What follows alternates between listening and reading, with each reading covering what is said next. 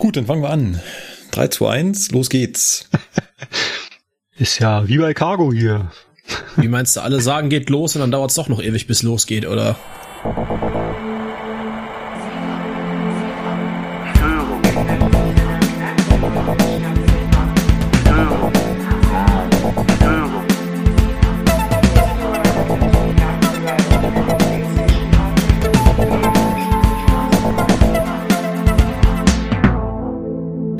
Willkommen beim Zugfunk-Podcast.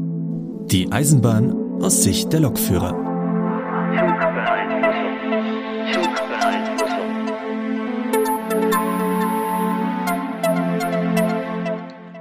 Ihr hört Folge 53 vom Zugfunk-Podcast und wir erfüllen heute einen lang ersehnten Traum, denn wir beschäftigen uns wieder mal mit dem Thema Cargo. Mit dabei sind der Sebastian aus, ich habe keine Ahnung, der vom Fernverkehr halt. Das bin dann wohl ich. Hallo. Dann haben wir auch noch den Sebastian von Cargo. Hallo.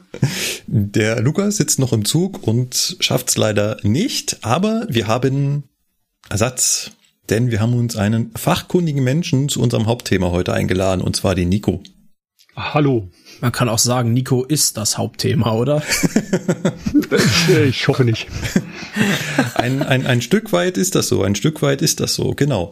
Nico arbeitet auch bei Cargo und Nico macht etwas, worüber wir heute reden wollen. Und zwar geht's heute ums Züge fahren und rangieren. das machen wir nicht, ne? Genau. Was machen wir dann? Entschuldigung, den konnte ich mir jetzt nicht verkneifen. Unser Thema soll heute das Verfahren des Nachschiebens sein. Da kommt immer ein großes Halleluja, wenn das in der Ausbildung kommt. Vor allem bei uns beim Fernverkehr und bei Regio auch, weil wir von den Fensterzügen können damit eigentlich nichts anfangen. Wir kennen das nur aus der Theorie. Es sind ein paar Seiten in der Richtlinie. Ähm, hier muss man irgendwie pfeifen und dann pfeift der andere zurück und dann fahren irgendwie zwei Züge gleichzeitig den Berg hoch. Ungefähr so. Und wie das jetzt genau abläuft, das hören wir uns heute an. Aber bevor wir damit anfangen, gibt's, obwohl wir heute in der Gastfolge sind, noch ein Blick in Richtung eines aktuellen Themas. Es ist zum Zeitpunkt der Aufnahme knapp eine Woche her, dass sich die GDL und die Deutsche Bahn tatsächlich auf einen neuen Tarifvertrag geeinigt haben. Und wie der Zufall es so will, ist der Nico nicht nur Mitglied in der GDL, sondern der hat da sogar so einen Posten, also so eine Aufgabe. Also, Nico, stell dich doch mal vor, wer du bist und was du bei der GDL machst. Ja, fangen wir mal an mit der, mit der Laufbahn bei der Bahn, die ich da hinter mir habe. Ich habe jetzt 96 angefangen in Berlin bei der Firma, die nannte sich noch Traktion. Da durfte man dann noch alles gemischt fahren als EIB LT. Das war so der zweite Durchgang von dieser neu erschaffenen Berufsausbildung bei der Bahn. Ähm, zwischendrin, also zwei Wochen nachdem ich meinen Ausbildungsvertrag unterschrieben habe, kam dann die Einberufung. Dann war ich dann mal zehn Monate bei der Bundeswehr und habe dann im Jahr 2000 meine Ausbildung beendet zum Facharbeiter, Lokführer, Transport. Ähm, bin da jetzt seit na, ja, 21 Jahren drauf hängen geblieben. Finde den Job auch nach wie vor geil. Über die Arbeitszeiten kann man sich streiten. Die sind halt manchmal scheiße. Aber das ist halt immer so. Ja, bin Randberliner. Speckbulette, wie man so schön sagt. Und mache seit 2000 alt Aufbauhilfe West. Ähm, bin Besitzer von zwei Kindern und eigentlich seit meiner Ausbildung so aktiv in der GDL ähm, als Jugend- und Auszubildendenvertreter damals noch. Bin dann nach Baden-Württemberg gekommen, sprich nach Kornwestheim hier in den großen Rangierbahnhof. Hab da ein bisschen in der Bundesjugend gemacht, hab ein bisschen in der Beamtenbundjugend gemacht und hab dann irgendwann mal 2007 war das, glaube ich, die Ortsgruppe hier übernommen. Äh, und seitdem hänge ich da so ein bisschen mit drinne, was, was GDL-Arbeit betrifft. Und äh, was dann mal so nebenbei noch hinten runterfällt, ist dann so ein bisschen Freizeit und ein bisschen arbeiten gehen. Jo. Alles andere halt, weiß ich nicht, in den Kommentaren, wenn noch Fragen sind oder wie auch immer. Du bist auf Social Media erreichbar, von daher werden wir dich in den Show Notes verlinkt haben und wer auf dich äh, zurückkommen möchte, kann das dann gerne tun. Genau. Jetzt haben wir schon angekündigt, wir wollen zwei, drei Worte über die Einigung verlieren, die da am 16.09.2021 stattgefunden hat. Die Tagesschau titelte Der gordische Knoten ist gelöst und die Rente ist sicher. Waren ja beides äh, Zitate aus der Pressekonferenz. Äh, Ja, hat schon mal jemand gesagt, die Renten sind sicher, ja, und äh, naja, egal. Ja, da war damals schon nicht gut. Ja, aber Nico, vielleicht kannst du uns ganz kurz eine Übersicht geben, was da am Ende jetzt rauskam. Mehr Geld kam raus. Im, Im Groben tatsächlich mehr Geld. Also geeinigt wurde sich auf 1,5 Prozent ab 1. Dezember diesen Jahres plus eine 600 Euro Corona-Prämie für LF 7 bis 4, ZG1 2, ZF 0 bis 2, ZF 2.1 und CZ. Ähm, die Z-Sachen sind im Prinzip die für die ganzen Zuchtbegleiter.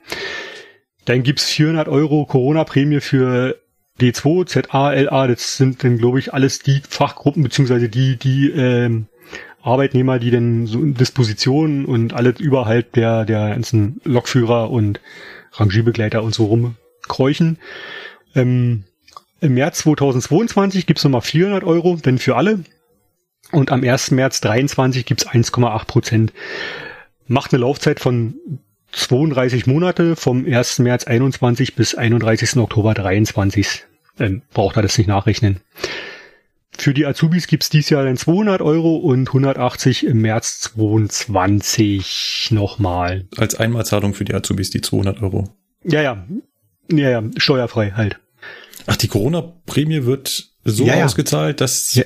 Ja, ja, das, das ist halt dieser von der Bundesregierung geschaffene Möglichkeit, ja, ähm, die, Arbeitnehmer zu belohnen für die jetzt ganzen Corona-Kram, Ja, Döns ja. und Zeugs da für ihre Leistung halt.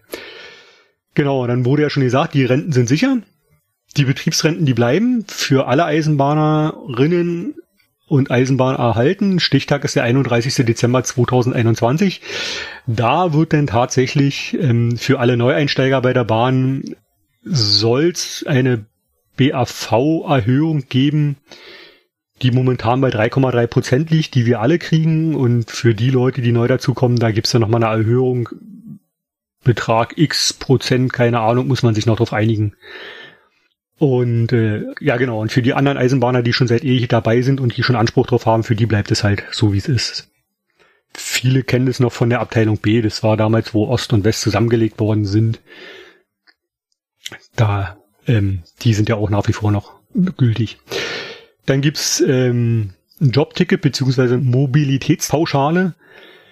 Du kannst jetzt auswählen zwischen einem Jobticket oder du nimmst halt 100 Euro. Ähm, wobei die 100 Euro im Jahr sind. Dann wird die Ausbildertätigkeit neu strukturiert. Da sollen wohl alle Ausbilder, die ausbilden, halt äh, eine Lohngruppe höher rutschen. Genau, das kann ich dazu momentan auch nicht sagen. Genau. So viel zu dem Thema. Dann gibt's bei der Instandhaltung, das sind jetzt die neu dazu gewonnenen Tarifverträge, die wir haben, gibt's eine Erschwerniszulage, so um die 12 Prozent sollen es werden. Hört sich jetzt mal viel an, wenn man dann die Zahlen sieht, ist es dann eigentlich nicht mehr so viel. Was ist denn eine Erschwerniszulage? Das frage ich mich schon lange und das hat mir noch keiner beantworten können.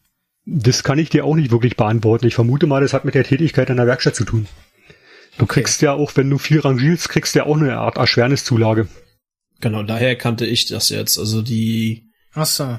alten, in Anführungszeichen, Personale, beispielsweise im Betriebsbahnhof, ich lasse mich da gerne im Nachhinein von Lukas eines Besseren belehren, die sind beispielsweise auch hier mit Erschwerniszulage und Rangierprämie und bla bla bla. Ne, die neueren Kollegen haben das dann schon nicht mehr. Also, aber das ist, glaube ich, diese Erschwerniszulage. Wenn ich es richtig im Kopf habe, aber Ja, I don't know. Da würde ich es jetzt auch verorten. Also das sind halt nagelneue Tarifverträge, die kenne ich selber noch nicht. Ich habe jetzt hier halt alte Gesellschaften mal äh, bemüht, um zu gucken, was man hier noch, noch mehr rausholen kann, außer das, was in der Presse jetzt kam. Ähm, genau, dann gibt's diese, gibt's ja diesen sogenannten Fairnessplan bei uns bei der GDL. Das ist eine gemeinsame Einrichtung zwischen Arbeitgeber und Gewerkschaft. Der kriegt halt eine höhere Dotierung. plus einer Mobilitätsdotierung. Wie das dann wird, sein wird, das werde ich dann nächstes Jahr erfahren. Auf der sogenannten Fairness-Plan-Konferenz. Da wird wahrscheinlich dazu Thema eine Stellung ge genommen. Und ganz wichtig, es sind alle Mitglieder leistungsberechtigt. Tja, und zum Thema TEG. Da stand ja auch immer noch so im Raum, ob das, was jetzt die GDL da ausgehandelt hat, überhaupt Anwendung findet. Das werden wir sehen. Auf jeden Fall die 16 Betriebe, die die Bahn schon gesagt hat, das ist GDL-Tarif, das kommt zur Anwendung. Bei allen anderen wird EVG zur Anwendung kommen. Aber ähm, die EVG hat ja diese Nachverhandlungsklausel und ich denke mal, die wird sie ziehen. Also wir gehen davon aus, dass die gezogen wird und dann wird nachverhandelt und dann wird im Prinzip der Tarifabschluss, den wir uns erstreikt haben, äh, auf die EVG umgeklappt. Inwiefern alles umgeklappt wird. Ja, tut mir leid, Leute, aber meine Glaskugel ist gerade runtergefallen. Werden wir auch die Zeit sehen. Das heißt, da sind wir noch zu frisch, um zu schauen, Richtig. was da genau passiert. Aber es ist halt immer noch so, dass ich nehme jetzt mal mich, der im Wahlbetrieb DB Fernverkehr München Hauptbahnhof sitzt, von dieser Tarifeinigung aktuell nichts hat, weil ich in einem Mehrheits-EVG-Betrieb bin. So die blanke Theorie, ja. So die blanke Theorie. Aber aktuell wird ja bei uns jetzt zum Beispiel noch nach GDL-Tarif bezahlt. Das sieht Richtig. man auf der Abrechnung, ja. Das Richtig. heißt, die Frage ist halt, wann sich das ändert, ne? Wahrscheinlich zum 1.1.22. Also. Das heißt, die erste Corona-Prämie kriegen auf jeden Fall alle noch und danach dann wahrscheinlich die zweite ja, nicht.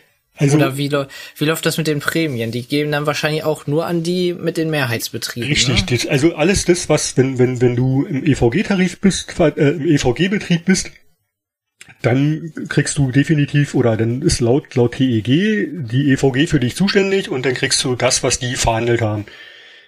Das steht auch alles noch im Raum, aber selbst da wird es von der GDL irgendwann mal entsprechende Informationen geben, wie da jetzt die Verfahrensweise ist auf kurz oder lang würde ich es so sehen, dass jeder Arbeitnehmer sich sozusagen einer Gewerkschaft unterstellt und dann nach dem Prinzip bezahlt wird, in der du bist, bekommst du es so.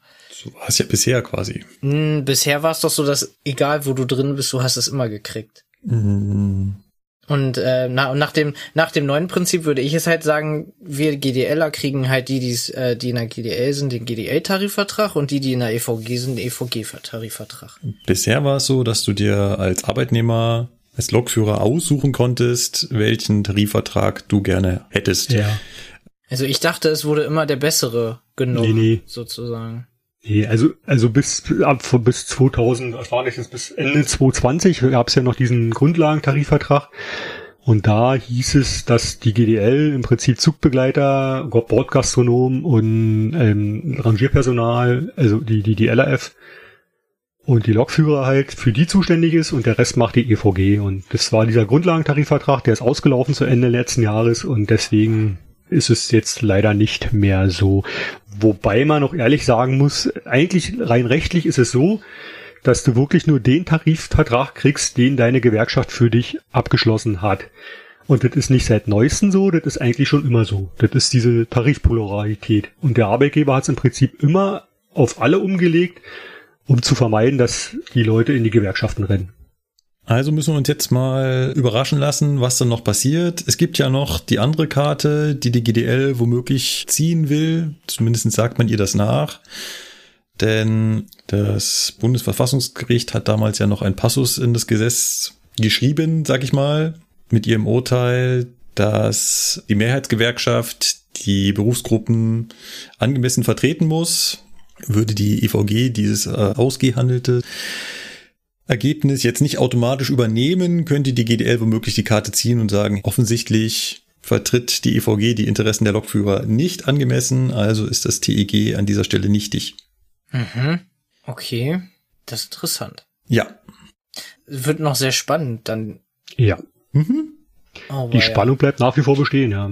Also dadurch, dass es ja eigentlich eine komplett neue Situation ist, auch für die Arbeitsgerichte, wird es noch sehr spannend. Mhm. Das ist ja auch das, was jetzt immer gesagt wurde. GDL hat verloren vor Gericht, hat da verloren, Klage wurde abgewiesen.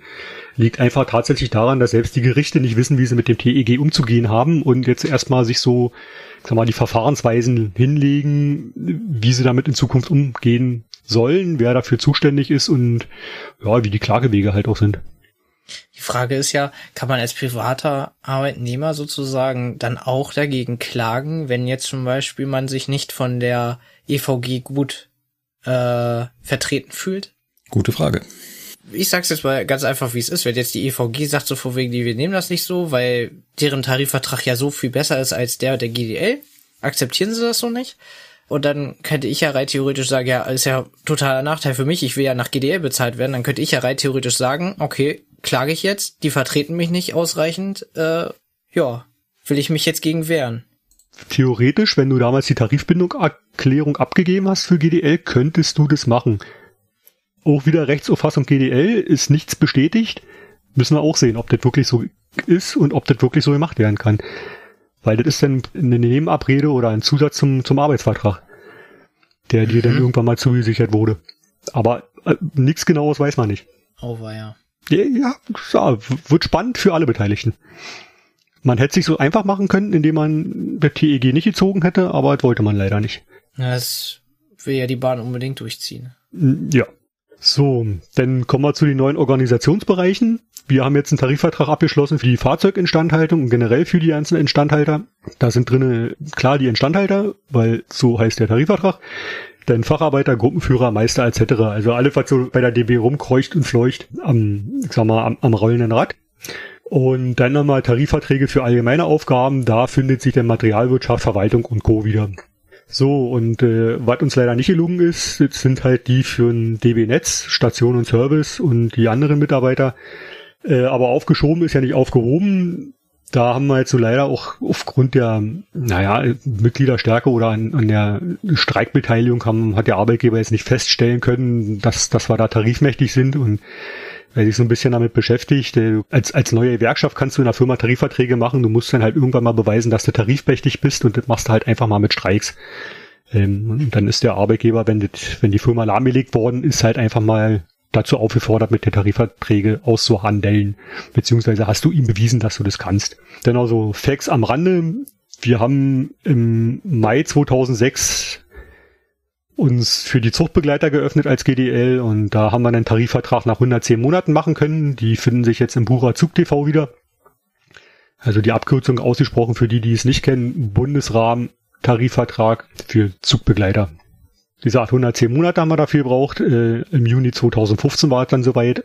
Und nach Beschluss November 2020 alle anderen An- Organisationsbereiche mit dazu zu holen, haben wir es geschafft, im September 2021, sage und schreibe, nach zehn Monaten neue Berufsgruppen gleich mit Tarifverträgen zu organisieren. Äh, Wie gesagt, bis auf Station und Service und DB Netz.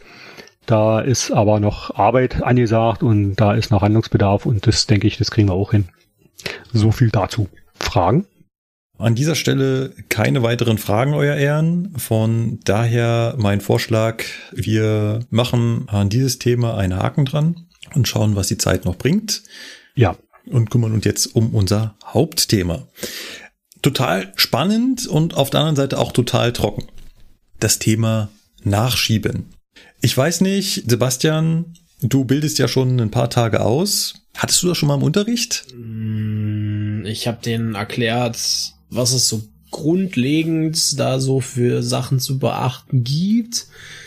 Denen aber auch quasi gesagt, dass ich da jetzt aufgrund von fehlender Praxis nur bedingt was zu sagen kann. Das genau ist das Problem. Ich habe vorher bei der S-Bahn gearbeitet, bei Regio gearbeitet und jetzt beim Fernverkehr und das Thema Nachschieben spielt für uns einfach mal überhaupt gar keine Rolle. Und dementsprechend hat mir das auch immer nur jemand in der Theorie erklärt. Und ich mache es jetzt nicht anders, kommt das ran, kann ich den Leuten das auch nur in der Theorie erklären. Und das können wir jetzt ändern, denn der Nico, der macht das. richtig. Jetzt müssen wir uns am Anfang aber erstmal darüber unterhalten, was ist das und wozu macht man das? Wo kommt es überhaupt her? Was ist Nachschieben? Jetzt könnte ich natürlich mit dieser total trockenen Definition aus der Richtlinie kommen, äh, die da sagt, nachgeschobene Züge sind Züge, bei denen mindestens ein arbeitendes Triebfahrzeug an der Spitze läuft oder von der Spitze aus gesteuert wird und in denen bis zu zwei arbeitende Triebfahrzeuge laufen, die nicht von der Spitze aus gesteuert werden. Und wenn ich das Teilnehmern vorlese, beziehungsweise jetzt euch Hörern, ich glaube, jetzt ist keiner schlauer. Nö. Welches Problem wollen wir dann eigentlich lösen? Na, wir möchten einen schweren Zug, eine große Steigung hochkriegen. Genau. Darum geht's. Wir wollen den Berg hochfahren. Und jetzt könnte man denken, ja, du hast ja eine Lok dran. Fahr halt den Berg hoch. Hm. Wäre eine Variante, wenn ich kurz unterbrechen darf. Äh, eine andere Variante wäre, die hatte ich in meiner Ausbildung, nachschieben durch einen stromlosen Abschnitt auf der Ebene. Hm. Mhm. Funktioniert dann halt nur mit Diesellok, aber ähm, das ist das gleiche Verfahren. Spannend. Kommen wir auf jeden Fall nochmal zu. Halte ich mal im Themenspeicher. Oder wie der Sebastian sagen würde, Fragenbahnhof. Fragen. Wir wollen also mit unserem Zug den Berg hochfahren. Und natürlich ist jedem klar, die Leistung einer Lok hat eine Grenze. Ich kann eine Lok nicht unendlich leistungsfähig machen. Und gleichzeitig hat die Leistungsfähigkeit einer Lok natürlich auch insofern Grenzen der Wirtschaftlichkeit. Das heißt, wenn ich eine Strecke von A nach B fahre, dann lege ich natürlich die Leistung der Lok und auch das Gewicht des Zuges so aus, dass ich die halt wirtschaftlich befahren kann. Ne? Das ist jedem Autofahrer auch klar. Wenn er eine Strecke befahren möchte, die man die meiste Zeit nur 100 fahren darf, aber auf 5 Kilometern dürfte man 200 fahren, dann macht es ja keinen Sinn, sich ein Auto zu kaufen, was 200 fahren kann. Okay, macht trotzdem jeder, oder? Ja. Ich sehe schon, das Beispiel hinkt. Aber ihr könnt wahrscheinlich nachvollziehen, worauf ich hinaus will. Die Loks an unseren Zügen haben eine begrenzte Leistungsfähigkeit. Und jetzt kommt an einer Stelle auf dieser Strecke womöglich eine Steigung, die die Leistungsfähigkeit dieses Triebfahrzeugs überschreitet. Da gibt's ja Lösungsversuch Nummer eins. Du nimmst einfach eine zweite. Vorne dran. Und fährst in Doppelstraktion. Ja. Das ist so Lösungsansatz Nummer eins. Lösungsansatz Nummer eins. Doppeltraktion haben wir schon, glaube ich, mehrfach drüber gesprochen, haben auch darüber gesprochen, dass man die dann zusammensteckt über die Steuerleitung, also mit Informations- und Steuerleitung, auch UIC oder IS-Kabel genannt. Und dann kann ich mich an eine lange Diskussion darüber erinnern, welche Fahrzeuge jetzt miteinander kompatibel sind. Dass ich irgendwann mal nach Köln fahre und wir eine 101 mit einer 85er zusammenbasteln. Richtig. Funktioniert. Früher zumindest. G- Genau, äh, wurde uns schon verraten, dass das wahrscheinlich funktioniert. Dann ist ja die Frage, äh, Sebastian, wenn du das einbringst, auf welchen Abschnitt mache ich das jetzt? Mache ich das auf dem gesamten Abschnitt oder stelle ich die nur an irgendeinem bestimmten Punkt davor? Mm, Meistens ist es bei uns so, dass die Zugläufe komplett durchgehend dann mit Doppeltraktion gefahren werden. Genau. Dann sind wir wieder bei dem Beispiel mit dem Auto, was nur auf den fünf Kilometern die 200 fahren kann. Den Rest der Zeit brauche ich die Lok quasi nicht und schleppe sie unnützerweise mit. Sie verbraucht unnützerweise Strom, Laufleistung und so weiter. Mm, So das würde ich jetzt sagen, ist es auch nicht, weil Das du macht kriegst mehr Spaß, schon klar. du bekommst mit zwei Lokomotiven 4000 Tonnen schneller in Gang als mit nur einer, ne? Das Ja. ist auch nochmal, Ja. also Beschleunigungswerte sind deutlich höher. Ja. Aber du hast im Endeffekt das eine Wirtschaftlichkeitsberechnung. Ist die Frage, macht es Sinn, die gesamte Strecke mit zwei Loks zu fahren, damit auf der einen Seite, wie du sagst, ich besser vorankomme und auf der zweiten Seite ich mehr Steigungen selber fahren kann. Und die Frage kann man halt sehr eindeutig jeweils für den entsprechenden Zug dann beantworten, ob das Sinn macht oder nicht. Die andere Variante wäre, wenn jetzt so eine Steigung kommt, könnte ich von einem Bahnhof zu einem anderen Bahnhof einfach eine zweite Lok vorne dranhängen. Würde auch funktionieren. Ja. Genau. Jo. Hätten wir das Problem der zu wenigen Leistung ja wieder beseitigt. Das auf jeden Fall. Aber haben wir das Problem der Geschwindigkeit. Also der Dauer. Genau. Das braucht natürlich Zeit, ne? Also, denn, Ja. also ich brauche dafür Platz, ich brauche einen Bahnhof, wo der Zug vollständig reinpasst und wo ich auch genug Gleise habe, um diese Rangierarbeiten durchzuführen, wo auch genug Platz ist, um die Lok, die muss ja da dann entsprechend auch bereitstehen, da drauf fahren kann, gekuppelt werden kann, Bremsprobe gemacht werden kann, die dann auch mit der Steuerung insofern irgendwie kompatibel sein muss Richtig. was heutzutage noch komplizierter vielleicht ist als früher, weil andere EVUs, andere Eisenbahnverkehrsunternehmen mit unterschiedlichen Systemen, modernen Loks, ah, komplizierte Sache, aber würde rein theoretisch funktionieren. Die Eisenbahn hat da aber ein anderes Verfahren sich noch überlegt. Wenn ich so eine Stelle habe im Netz, wo ich halt so eine größere Steigung habe, Und das ist relativ ungewöhnlich. Vielleicht ist das dem, dem Unbedarf Nicht-Eisenbahner nicht ganz so klar. Eisenbahnnetze sind meistens ziemlich flach, also ziemlich eben. Für Eisenbahnen sind Steigungen relativ ungewöhnlich. Während man auf einer Straße Steigung normal halt hat, also in jedes Parkhaus geht's die Rampe hoch, das gibt's bei der Eisenbahn nicht. Auf einer Straße gibt's die Straßenschilder, wo mal eine Steigung und eine Gefälle angegeben wird, in Prozent. Bei der Eisenbahn machen wir das in Promille, also nochmal ein Zehntel davon. Hm. Eine Steigung bei der Eisenbahn, so, sag ich mal, bis 10 Promille ist relativ harmlos. Ja. Aber 10 Promille sind halt auch echt wenig.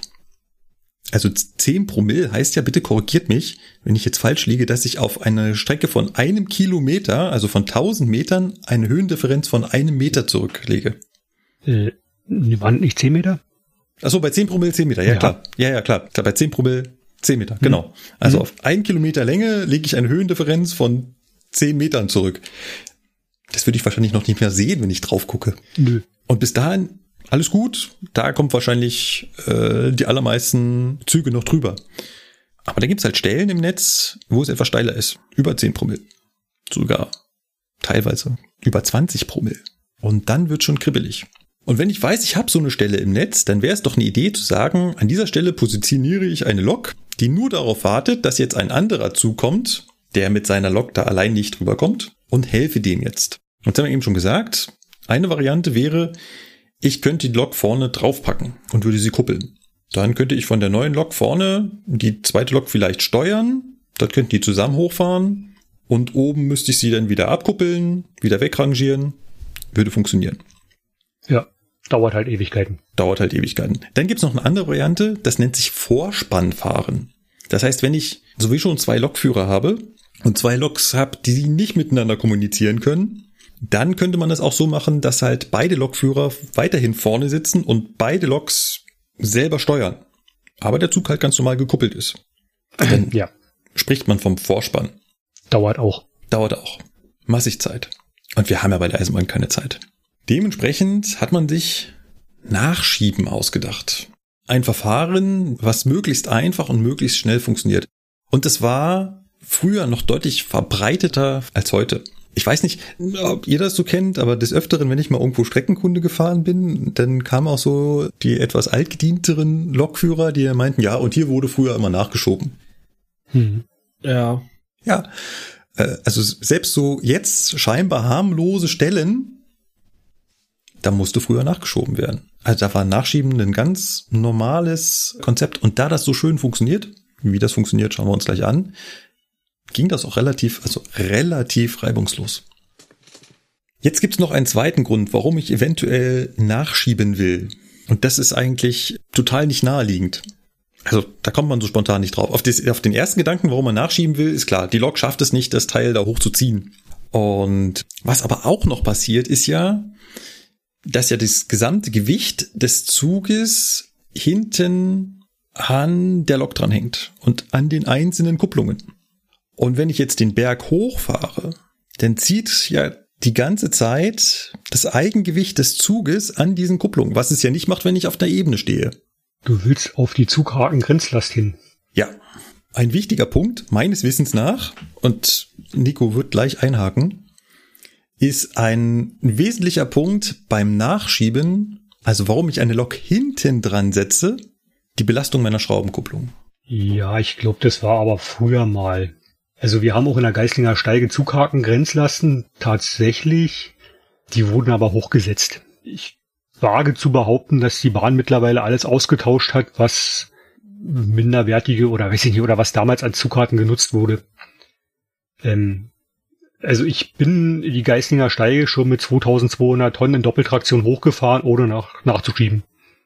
Das, das schafft man. Es wird zwar langsam irgendwann, aber das schafft man würde fast behaupten, ich weiß es nicht mehr genau, früher waren es mal 1400 oder 1500 Tonnen Zugkrakengrenzlast. Also wir reden von früher, von vor 10 oder 15 Jahren.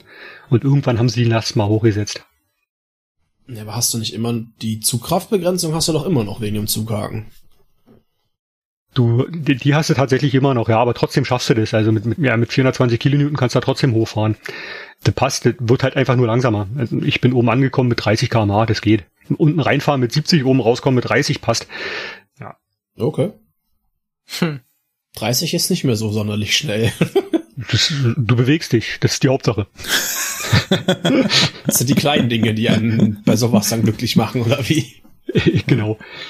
Ja. Also bei freier Durchfahrt habe ich jetzt, ich habe gerade das Dokument hier, bei freier Durchfahrt hast du 2410 Tonnen, die du mitnehmen kannst. Mit Doppeltraktion. 2410. 10, genau.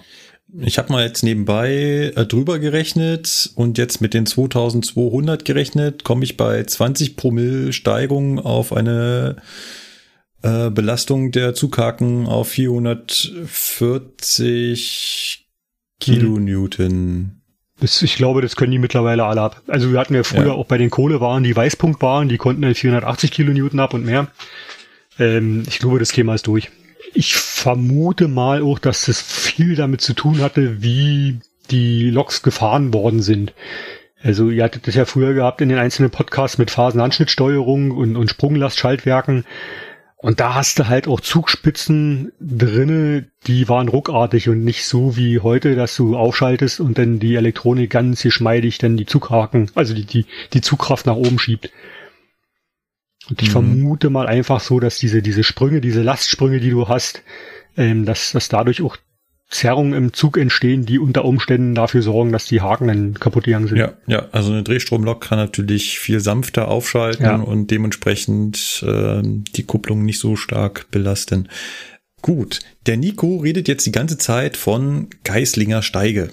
Ja. Vielleicht unterhalten wir uns mal ganz kurz darüber, wo findet denn in Deutschland heutzutage noch Nachschieben statt? Geislinger Steige. Geisling, genau, Geislinger Steige. ähm, bis vor zwei, drei Jahren in Laufach. Ja, ja, also ganz kurz, die Geislinger Steige, die ist auf der, wie heißt das so schon, Filztalbahn. Äh, das Richtig. ist also die äh, Verbindung zwischen ja München, Ulm, Stuttgart. Richtig. Und äh, da gibt's halt eine etwas ja, eine etwas stärkere Steigung in der Nähe von der Stadt Geislingen. Eine etwas stärkere Steigung. ja, 23 oh. Promille. Also, ja, wir da haben geht es halt so ein bisschen den Berg hoch, ne? 23 Promille beziehungsweise 22,5 Promille sind an der steilsten Stelle.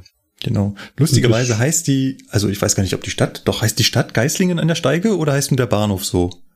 Der Bahnhof heißt nur so, die Stadt der heißt Bahn Geislingen. Ja, ja, die Stadt, ne? Die Stadt heißt Geislingen und der Bahnhof heißt Geislingen an der Steige. Übrigens, wenn man die ganze Sache jetzt europäisch denken, weil es ja eigentlich so ist, ist es die Magistrale zwischen Paris und Wien. Und die liegt, Geislingen liegt so auf der Hälfte. Ah ja, wieder was dazugelernt, das wusste ich noch gar nicht. Das soll angeblich ja auch der Brunnen dort markieren. Äh, nee, der Brunnen ist für den Erbauer Straub hieß der. Und soll angeblich genau die Hälfte der Geislinger Steige sein und genau auch die Hälfte der Magistrale. Okay. So wurde es einem immer erzählt, wenn man da Streckenkunde fährt. Ja, kann ich weiß sein, nicht, ja. was davon. Ähm also, also ich glaube, der der der Brunnen wurde. Ähm, jetzt muss ich mal Eisenbahnromantik zitieren, weil das Video halt mir vorhin mal angeguckt. ähm, Spoiler. äh, nee, die haben ja gesagt, dass das dieser dieser Ingenieur Straub war. Das zu dessen Ehren haben die das Ding da halt hingepflastert. Äh, ja. Randerscheinungen können auch sein, dass das Ding auch genau in der Mitte ist. Ja, aber genau. ich habe den auch nur einmal bis jetzt erlebt, dass der an war und das war aber auch schon so 18 Jahre her. Ja, der ist, äh, es sieht momentan nicht so aus, als ob der nochmal. Nee, es ist so out of order. Genau. Gut, dann hast du auch schon die Spessartrampe erwähnt. Mhm. Und die, dann gibt's noch Rübelandbahn oder so, glaube ich. Genau. Also die Spessartrampe, die gibt's mittlerweile so nicht mehr. Die war ja. halt im Spessart. Das war zwischen, äh, ja, wo eigentlich? Äh, grob Würzburg und Frankfurt. Ja, genau, ganz grob. ganz grob. ja, zwischen Laufach und Heigenbrücken haben die doch nachgeschoben. Genau, genau, das waren die beiden Bahnhöfe. Das äh, Dort wurde aber mittlerweile eine neue Strecke durch den Berg gebaut, die das ersetzen sollte. Nur stellt sich raus, dass... Die ist immer noch zu steil. Ja. also sie wird zwar jetzt durch Güterzüge regelmäßig befahren, aber die sind natürlich in ihrer äh, Last dann stark begrenzt. Ja. Genau. So, wo noch? Und äh, im Frankenwald. Die Frankenwaldrampe. Genau, Frankenwaldrampe von, wie hieß das, Pressig-Rotenkirchen nach Probstzella, meine ich. Da hinten wird auch noch sporadisch nachgeschoben, wenn ich es richtig im Kopf habe. Eine Rüberlandbahn ist, glaube ich, auch, oder ist es einfach nur, weil die ein anderes Stromsystem hat?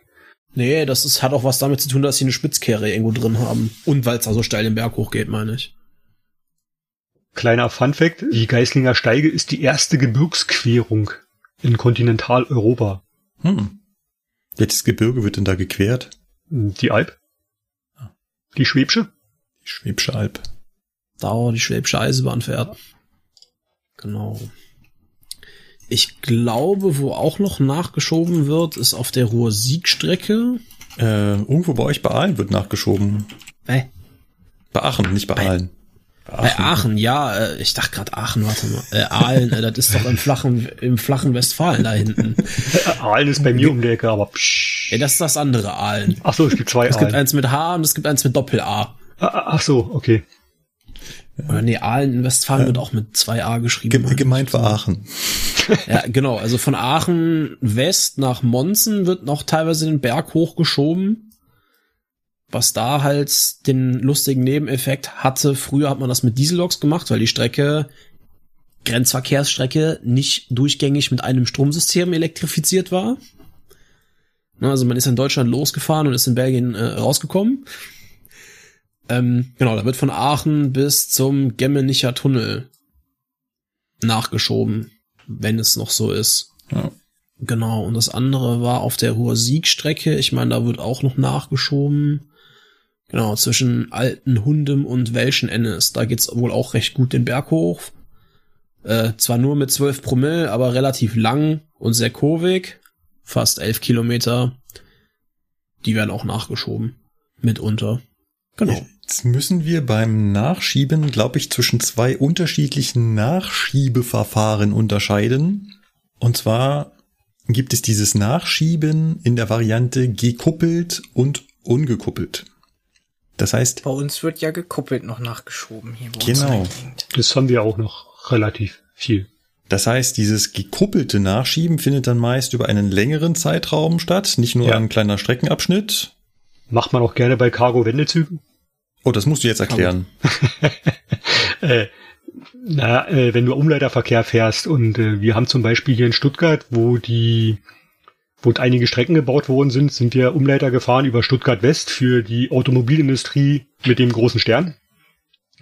Und da sind wir nicht wie bisher konnten wir fahren, also bisher konnten wir fahren von, von Convestheim nach Sindelfingen direkt und ähm, wo die die Strecke gebaut haben, sind wir gefahren über Stuttgart West. Da geht's dann auch mal so entspannt mit, ich weiß gar nicht, 15 oder 16 Promille den Berg hoch. Und da haben wir auch gekuppelt nachgeschoben und im Böbling dann halt Kopf gemacht. Und das sind dann halt die Cargo-Wendezüge. Sind wir dann in die andere Richtung nach Sindelfingen gefahren, weil der Bahnhof auch zu kurz war, um da zu sagen, man kriegt da 700 Meter rein und fährt drumrum. Deswegen mit zwei Maschinen, vorne, hinten.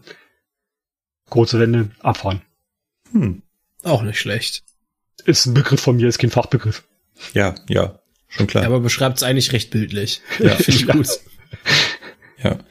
Und der Sebastian fährt in seiner Region auch des Öfteren mal nachgeschoben, allerdings gekuppelt. Wo? Na, über die Kasseler Berge würde ich jetzt einfach mal so sagen. Von Kassel beziehungsweise Bebra, je nachdem, ne, nach Eichenberg, also über Eichenberg und dann bis Göttingen. Oder halt hier über Altenbeken, Warburg, da die Steigung hoch. Da dann teilweise, also da bis Lehrte und da wird dann die Lok abgehangen. Da wird zum Beispiel, es gibt auch dann den Fall, dass ähm, auch von Kassel nach Lehrte bis oder bis Göttingen, dann wird es auch manchmal so gemacht, dass die Lokomotive, die von hinten ist, dann vorne gegengekuppelt wird und dann als Doppeltraktion wieder weiterfährt. Hm. Wir fahren da also Züge mit 2800 Tonnen ist das immer so im Schnitt und da ist das dann halt wegen der Grenzlast, wegen der Kuppelkette sozusagen als Entlastung. Und dann das letzte Flachlandstück sozusagen, das kannst du dann vorne Doppeltraktion mäßig dann durchführen. Da gibt's halt immer unterschiedliche Fälle. Es wird immer mal wieder anders gemacht. Ja. Ah ja. Dann würde ich mal vorschlagen, nachdem wir jetzt so drumherum geredet haben, die Frage, wie zum Teufel macht man das jetzt? Also, wie genau läuft denn das ab? How to nachschieben. How to nachschieben. Und das ist jetzt der Punkt, da werden wir auch eine Kapitelmarke setzen. Die genau. können wir dann einfach in, in der Ausbildung immer sagen. Hört euch einfach Zugfunk Folge 53 an, wie das geht. Jetzt hört ihr es von jemandem, der das regelmäßig genau. macht oder gemacht hat. Bitte öffnet Konzernrichtlinie 408, folgende Seite. ähm, Im Prinzip gibt's ja zwei Rollen beim Nachschieben. Ne? Es gibt ja den Lokführer, der mit seinem Zug ankommt und den Berg hoch will. Und dann gibt's vor Ort den Lokführer, der dem anderen Kollegen hochschiebt, der also Unterstützung bietet. Richtig. Damit wir vielleicht namentlich jetzt durch hat das irgendwie Begriff, Begrifflichkeiten? Also es äh, führende Triebfahrzeug und äh, Schublok. Schublok. Und ja. ähm, wie heißt denn der Lokführer dazu? Ist das denn eine Schiebe genau. Lokführer? Richtig. Also haben wir den Schiebelokführer und den Zuglokführer. Wie nennt man ja, den genau. vorne? Ja, ja. Zuglokführer. Gut, Schiebelokführer, Zuglokführer sind wir namentlich damit wir jetzt wissen, was wir tun. Der Zuglokführer kommt mit seinem Zug an dem Bahnhof an, wo das Ganze losgehen soll. Richtig. Was passiert jetzt? Er hält an. ähm. das, das war so typisch Ausbildung. Ich habe mich gerade so richtig in der Ausbildung gesehen, wie wir da alle am Tisch sitzen und so, ja, er hält an. Das war richtig geil. Ich, ich wollte gerade noch, ich wollte gerade noch sagen, er sichert den Zug gegen unbeabsichtigtes Bewegen. genau, das musst du auch sagen. Ja, das äh, ist ja, wichtig. Nee, tat, tat, Tatsache, ähm, ab einer bestimmten äh, Tonnage. Ich, äh, mit einer Drehstromlok beziehungsweise mit Scheibenbremsen äh, hältst du da keine 900 Tonnen mehr fest. So steil ist es in Geisling West schon. Ne? Also du musst halt tatsächlich mit der durchgehenden gehen, den, den Zug wirklich äh, sichern, damit er die nicht nach hinten wegrollt. Also zwei Feststellungen erstmal. Dieses ja. Nachschieben beginnt im Stehen. Das funktioniert einfach nicht aus der Fahrt heraus. Hätte man sich ja auch denken können, dass der quasi dynamisch hinten auf den alles nicht. Wir beginnen im Stehen. Genau. Punkt eins. Punkt zwei ist, was du gerade so nebenbei erwähnt hast, wenn wir jetzt das Beispiel Geislingen nehmen, weil das ist halt der Ort, wo äh, du nachgeschoben hast, dann beginnt dieses Nachschieben tatsächlich nicht in Geislingen an der Steige, sondern schon einen Bahnhof früher, nämlich in Geislingen West. Richtig, ja. Es war mal in Geislingen an der Steige, hat es mal angefangen, wurde aber nach Geislingen West verschlagert, als sie das Stellwerk neu gemacht haben. So, und in Geislingen West gibt es ein extra Gleis. Das liegt zwischen beiden Streckengleisen. Richtig. Und da fährt jetzt der Zuglokführer rein mit seinem Zug, sichert den, weil schon da ist quasi Steigung. Ja. Das weiß ich als ICE-Fahrer, weil der lässt sich an der Stelle nämlich immer noch runterrollen. Deswegen muss er den da ordentlich festhalten. Und jetzt, wie geht's weiter? Naja, dann ist im Regelfall die Schiebelok schon da. Und die setzt dann hinten an. Also die, die steht dann auf dem Prellbock, also auf so einem Stumpfgleis.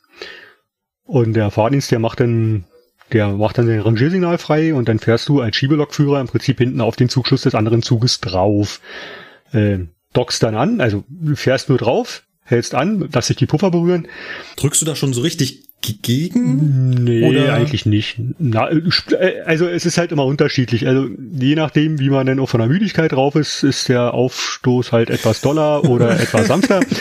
Ähm, kommt auch bei der, also wir haben früher mit Baureihe 151 nachgeschoben, ähm, das war dann meistens ein bisschen doller, weil dann immer noch ein, zwei Zentimeter gefehlt haben und dann macht die ja so einen Satz in der ersten Fahrstufe und oder beziehungsweise in der zweiten, dritten, je nachdem wie gut die rollt halt, weil es da halt auch schon steigig in der Steigung ist. Ja, also das ist halt immer unterschiedlich. Ja. Mit den 85er, wie wir jetzt fahren, ist es angenehmer, kann man sanfter ranfahren. Äh, nee, und dann stehst du halt einfach dran, so dass du Kontakt mit den Puffern hast und dann meldest du dich im Prinzip unter der eingestellten Zugnummer, der Zuglok. Du hast halt bei dir als Schiebetriebfahrzeugführer drinne diesen, ach, das ist Code Nummer 3 oder Code Nummer 5, keine Ahnung. Also auf jeden Fall bist du eingeloggt als im Zugfunk als Schiebelok und dann rufst du den an und sagst, dass du am Zug dran bist und zum Schieben bereit. Okay. Das ist die Nummer drei, wenn ich das kurz anmerken darf. Äh, ja, steht auch in der Richtlinie, steht auch, ja, ja, das kommt aufs Funkgerät an auch.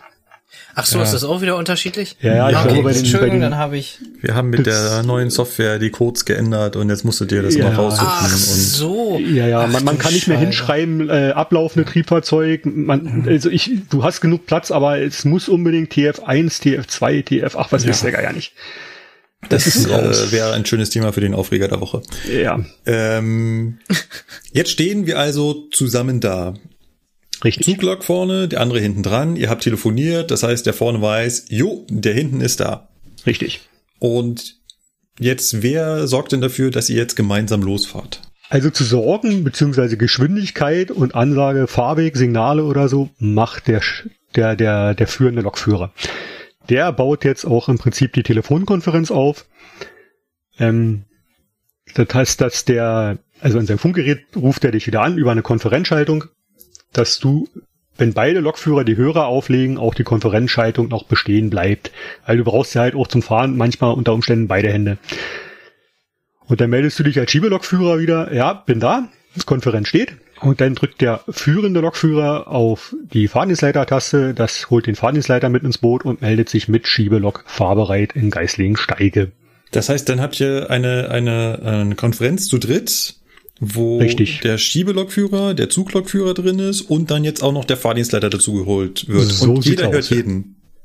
Richtig, ja. Der Fahrdienstleiter ist dann irgendwann wieder raus. Wenn der Mhm. auflegt, ist der raus aus der Nummer. Der hört uns dann nicht. Mhm. Aber ähm, die Konferenz bleibt bestehen. Weil Freisprech gibt's äh, so nicht bei uns so. Ja, also um, um sprechen zu können, muss man den Hörer, Hörer. wieder in die Hand nehmen, Genau. aber in dieser Konferenz bleibt die Verbindung bestehen, auch wenn Richtig. ich aufgelegt habe. Ähm, jetzt hat der Zuglokführer dem Fahrdienstleiter gesagt, die, was sagt er genau, die Schiebeabteilung ist? Oder, nee, oder Zug, sagt er, ja? Zug 4711 äh, mit Schiebelok fahrbereit. Ah, okay. erzählen wir dem Fahrdienstleiter. Okay. Und dann stellt er wahrscheinlich dem Zug die ganz normale Ausfahrt, muss Richtig. natürlich eine entsprechende Lücke haben, Ja. weil das Ganze wird jetzt ein bisschen dauern und wenn ich dahinter mit meinem ICE komme, wäre das unpraktisch, deswegen muss er mich noch durchlassen und Oder dann nicht. losgehen. Oder auch nicht.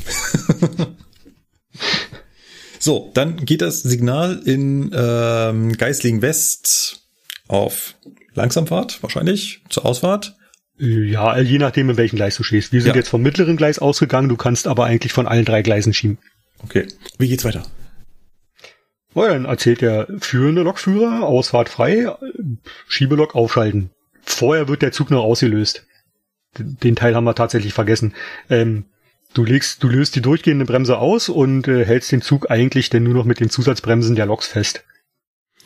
Was ja jetzt auch geht, war jetzt plötzlich zwei Loks äh, Genau. festhalten. Wir haben Das- am Anfang gesagt, nur die eine Lok mit, nur mit der Lokbremse alleine, das schafft die nicht. Aber wenn jetzt zwei Loks äh, den Zug festhalten, dann geht es wieder. Dann, dann geht es wieder, ja. Mhm. Und wenn es doch schwerer ist, dann musst du halt halt so lange warten, bis die Bremse ausgelöst. Also wir Mhm. gehen jetzt davon aus, wir lösen die Bremse und dann sagt der führende Lokführer dann äh, Schiebelok aufschalten und dann schalten beide Loks auf. Also erst die hinten und man soll eigentlich warten, dass die hintere Lok ähm, genug Druck aufgebaut hat, dass du das vorne merkst. So mal die blanke Theorie. In der Praxis ist es halt so, dass, dass ich vorne, wenn ich vorne sitze, auch mit aufschalte, äh, weil er hinten darf nur mit 12 Tonnen, mit, ja, mit 100, ja, mit 12 Tonnen, 120 Kilonewton darf er nur drücken in dem Bereich. Und ist dann halt doch, je nach Zugschwere, merkst du es denn nicht, ob der da hinten drückt oder nicht. Und dann fährst du los mit maximal 60 kmh. Ach, warte mal, das, ist- also das, das finde ich gerade unheimlich spannend. Also wenn ich da jetzt mit meinem 2000 Tonnen Zug stehe Ja, und äh, meine Bremsen löse und der hinten mit maximal 120 Kilonewton gegen meinen Zug drückt, dann merke Ja. ich das vorne nicht. nö, Wow, okay. da müssen schon beide arbeiten. Im Bremszettel gibt's aber teilweise bei Drehgestellfahrzeugen, wenn der Zug nur aus Drehgestellwagen gebildet ist, dass die Druckkampfbegrenzung nicht eingehalten werden muss. Ja, äh, Den Passus gibt's da ja eigentlich auch. den gibt's auch, ja, ja. Dann, dann kannst du auch drücken, aber ähm, ich gehe mal davon aus, wir haben jetzt äh, hier 700 Meter irgendwas mit gemischten Zug Ach, und allen gemisch, drum und dran. gemischter. Ja, okay, gut. Ja. Dann sich das Also die erledigt. drücken da auch alles hoch. Also das ist von, von Class 66 bis, äh, bis LAE. Also auch Privatbahn Und- und, sowas alles, oder wie? Ja, ja, ja, ja. Ach so, okay. So. Das heißt, wenn beide jetzt so langsam äh, aufschalten, dann wird sich dieses Gefährt, diese Fuhre langsam in Bewegung setzen. So der Plan, ja. So der Plan. In der Hoffnung, dass. ja. Ähm, Hat bis jetzt immer geklappt. zu den Herausforderungen des Fahrens an sich kommen wir gleich. Wir sind ja erstmal nur so beim Ablauf. Jetzt fahren beide quasi auf die Strecke Hm. und fahren jetzt zusammen, ohne dass sie miteinander, also um das nochmal klarzustellen, die sind nicht fest miteinander verbunden, sondern ich, im Prinzip besteht die, also besteht das Aneinanderhängen nur dadurch, dass der hinten stärker schiebt, als der vorne zieht. Ja. Und in dieser Konfiguration fahren wir jetzt den Berg hoch. Richtig. Kennen wir alle vom Toilettengang, der Druck von hinten steigt. Frage. Jetzt kommen da ja noch weitere Signale. Die siehst du ja hinten als Schiebelokführer nicht. Mhm. Wie funktioniert das? Also gibt ja vorne, sagt er, du mach mal langsam, da ist, steht die Ausfahrt noch nicht oder wir fahren krumm durch, wir dürfen nur mit 40 fahren, ich habe Ersatzsignal. Wie, wie funktioniert das? Also du als, als führender Lokführer hast im Prinzip die, die Obrig, du hast auf die Signale zu gucken und du hast denen da hinten zu sagen, oder derjenigen da hinten, wir haben mittlerweile auch Damen, die da schieben, ähm, du hast der, Schieb der Schubblock zu sagen, wie der Fahrweg ist und wieder was die Signale sagen. Wobei man jetzt nicht jedes Signal erzählt, sondern wirklich nur Signale in Warnstellung, also Langsamfahrt erwarten oder Halt erwarten. Sagt man auch, wenn die Fahrt frei ist, so als gutes Gefühl? Ja, sollte man eigentlich sagen, aber es macht keiner. Okay. Das ist, naja, ich meine, wenn es fährt, fährt, weißt. Und du guckst halt, dass du die, dass du die 60 halt nicht überschreitest. Äh, und wenn grün ist, ist grün, dann fährst halt einfach. Okay. Und die, die Lokführer, die da oben schieben, die, die in der Schublok, also die die Schiebelok fahren, die das öfter machen, ähm, ja, die kennen die Signale auch, die wissen auch, wo sie stehen. Also da musst du jetzt ja. nicht wirklich jedes Signal ansagen. Wichtig ja. für die ist halt einfach nur, äh, es ist langsam Fahrt erwarten und gucken, welche Zugbeeinflussung du noch hast, ob du in der oberen oder unteren Zugart fährst äh, oder in der mittleren, dass die auch dementsprechend ihre Druckkraft dann einstellen, dass sie noch dranbleiben, aber nicht zu sehr drücken, dass du nachher über die Prüfgeschwindigkeiten beziehungsweise mhm. über die Überwachungsgeschwindigkeiten mhm. kommst. Das ist natürlich der Punkt, ne? Wenn, wenn hinten jemand schiebt, dann bin ich als Vorderer Lokführer nicht mehr 100% eigenverantwortlich über meine Geschwindigkeit. Ja, doch, eigentlich schon. Du hast halt die durchgehende Bremse und dann musst du halt bremsen. Musst dann, halt stärker okay. bremsen. Ja. Das heißt, im, im schlimmsten Fall könnte es auch sein, dass ich bremse und der hinten schiebt. Richtig. Aber dafür redet man ja miteinander. Gut. So sieht's aus. Jetzt fahren wir den Berg hoch und irgendwann nähert sich der Berg dem Ende. Ja man ist halt oben angekommen. Was macht man jetzt? Der vordere Lokführer, der fährt zumindest mal die 60 bis zum Ausfahrsignal Amstetten. Da hört die Schieberei auf. Und der Schiebelokführer, der bremst so stark ein, dass er am Einfahrsignal, also am Einfahrhauptsignal von Amstetten auf maximal, also auf mindestens 25 km runterbremst und fährt dann langsam in den Bahnhof ein. Okay, Sekunde. Wir müssen nochmal sortieren. Du hast gerade noch einen wichtigen Punkt dazu gesagt. 60, das heißt, wie schnell fahren wir jetzt da drauf? Wir dürfen nicht einfach mit der dort zulässigen Geschwindigkeit fahren. Was für mich als ICE-Fahrer klar ist, man fährt da 70 hoch. Hm. Das dürft ihr nicht. Deutlich schneller als wir mit Schieben, ja. Sondern ihr dürft da mit maximal 60 kmh hochfahren. Richtig. Unabhängig davon, wie schnell dort die Streckengeschwindigkeit ist. Ja. So, jetzt haben wir gesagt, wir nähern uns dem da oben. Jetzt weißt du ja nicht, wann der, also du weißt ja nicht, wann das Signal kommt. Sagt er dir das an? Du, wir sind, also ich bin jetzt auf der Höhe vom Einfahrsignal. Nee, der sagt an, ob er ansteppenfreie Durchfahrt hat oder nicht. Ah, und dann weißt du, wo quasi er ist jetzt auf Höhe des, des Einfahrsignals. Nö, das, das kann er vorher schon sagen. Also im, im Regelfall sagen uns die Lokführer das, äh, die führenden Lokführer und so mache ich es dann halt auch, wenn ich die Ausfahrt in Amstetten sehe. Also die Einfahrt ist klar, wenn die grün okay. ist, dann ist die grün, da sagst du nix. Du sagst halt nur einfach was, wenn es denn äh, in die Bogen, also links oder rechts dann in die Nachbargleise geht. Äh, ansonsten sage ich wirklich, Amstetten Ausfahrt ist äh, frei, freie Durchfahrt und bedankst dich für die Mitarbeit. Und dann fährst du noch 60 bis zum Ausfahrsignal und der bleibt dann so lange dran, bis die Schublok am Einfahrsignal in Amstetten ist ist eigentlich gut zu erkennen, weil da ist eine Brücke drüber und kurz dahinter kommt das Einfahrsignal in Amstetten. Genau, das heißt, äh, Amstetten noch mal ganz kurz für die Nicht-Ortskundigen, das ist quasi der nächste Bahnhof, der dann oben liegt, wenn es wieder gerade ist. Der ist auf der Schwäbischen Alb, ja. Genau. Das heißt, um das nochmal zusammenzufassen, der Kollege fährt halt in den Bahnhof Amstetten ein ja. und fährt auch noch durch den Bahnhof mit den 60 kmh durch. Mhm. Der nachschiebende Lokomotivführer, der fährt allerdings nicht in den Bahnhof ein, sondern der muss halt vorher so bremsen, dass er dann am Einfahrsignal stehen bleibt. Nee, nee, nee, nee, nee, nee, der fährt in den Bahnhof mit ein. Der fährt in den Bahnhof auch mit der ein. fährt, genau, der fährt bis Höhe Fahrdienstleiter. Okay. Dann fährt er doch aber über ein rotes Signal. Also eigentlich fährt er andauernd über rote Signale, oder? Naja, Weil, natürlich. Äh, das heißt, ähm, da ja ist ja vielleicht nicht jedem klar, aber wenn der Zug die Strecke befährt, dann kommt der ja an Hauptsignalen vorbei. Und in Ja, dem. Moment, wo der Zug an dem Hauptsignal vorbeifährt oder halt eben kurz dahinter, fällt das Signal ja auf Rot zurück. So, Ja. jetzt kommt aber 700 Meter später erst die Nachschiebelok. Das heißt, die fährt ja auf jeden Fall dann über die ganze Zeit über rote Signale. Ja, relativ, so ist zumindest die subjektive Empfindung. Aber du bist ja als Zugeinheit da hochgefahren. Äh, die Schiebelok zählt ja mit zum Zug und in dem Fall ist es dann kein äh, Vorbeifahrt an einem haltzeigenden Signal, sondern es ist einfach nur, du bist halt der letzte Wagen. Ja, okay, stimmt eigentlich auch. Also im Prinzip fährt jeder Wagen hinter meiner Lok an Genau, das ist wie wenn vorbei. du im ICE ganz hinten sitzt und äh, als Fahrgast und ständig rote Signale siehst, wenn du rausguckst. Stimmt. Und du bremst ja auch wirklich erst, wenn du am Einfahrsignal von Amstetten vorbei bist. Okay, dann macht dann das gehst auch. Ja. du eigentlich auch erst weg. Also so steht's in der Anleitung. Äh, ich bleib normalerweise auch noch länger dran, weil ähm, genau wegen der besagten roten Signale unter Umständen mir ist es halt auch mal ein bisschen komisch, weil dazwischen kommen halt auch noch Sperren und die können auch schon zurückgefallen sein. Ja, also, äh, aber das nehme ich jetzt mal, nehme ich jetzt mal mit. So ganz geheuer ist es dann einem denn als Lokführer auch nicht, dass man da die ganze Zeit über rote Signale fährt.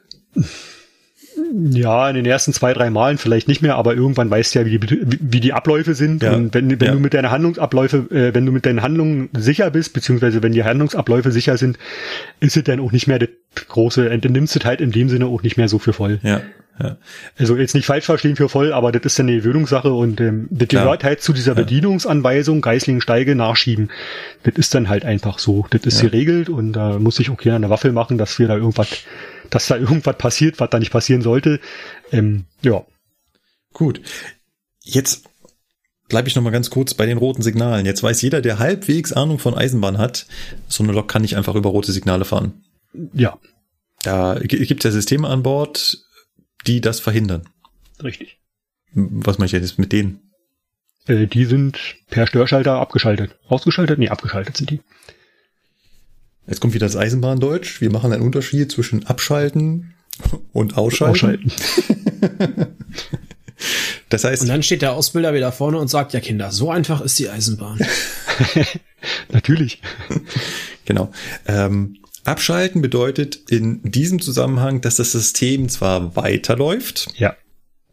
aber quasi in einen Betriebsmodus versetzt wird, in dem es jetzt mich nicht mehr auffällt. Ich kann an roten Signalen einfach vorbeifahren. Die Geschwindigkeit und alles wird mit aufgezeichnet und deine ganze Handlung auf der Lok werden mit aufgezeichnet, aber die Beeinflussung von den Signalen beziehungsweise von der Streckeneinrichtung wird nicht mehr wahrgenommen von der Lok. Ja. Dementsprechend kann ich halt mit dieser abgeschalteten PZB hinten am Zug bleiben, Richtig. über die haltzeigenden Signale fahren und das Fahrzeug macht nichts.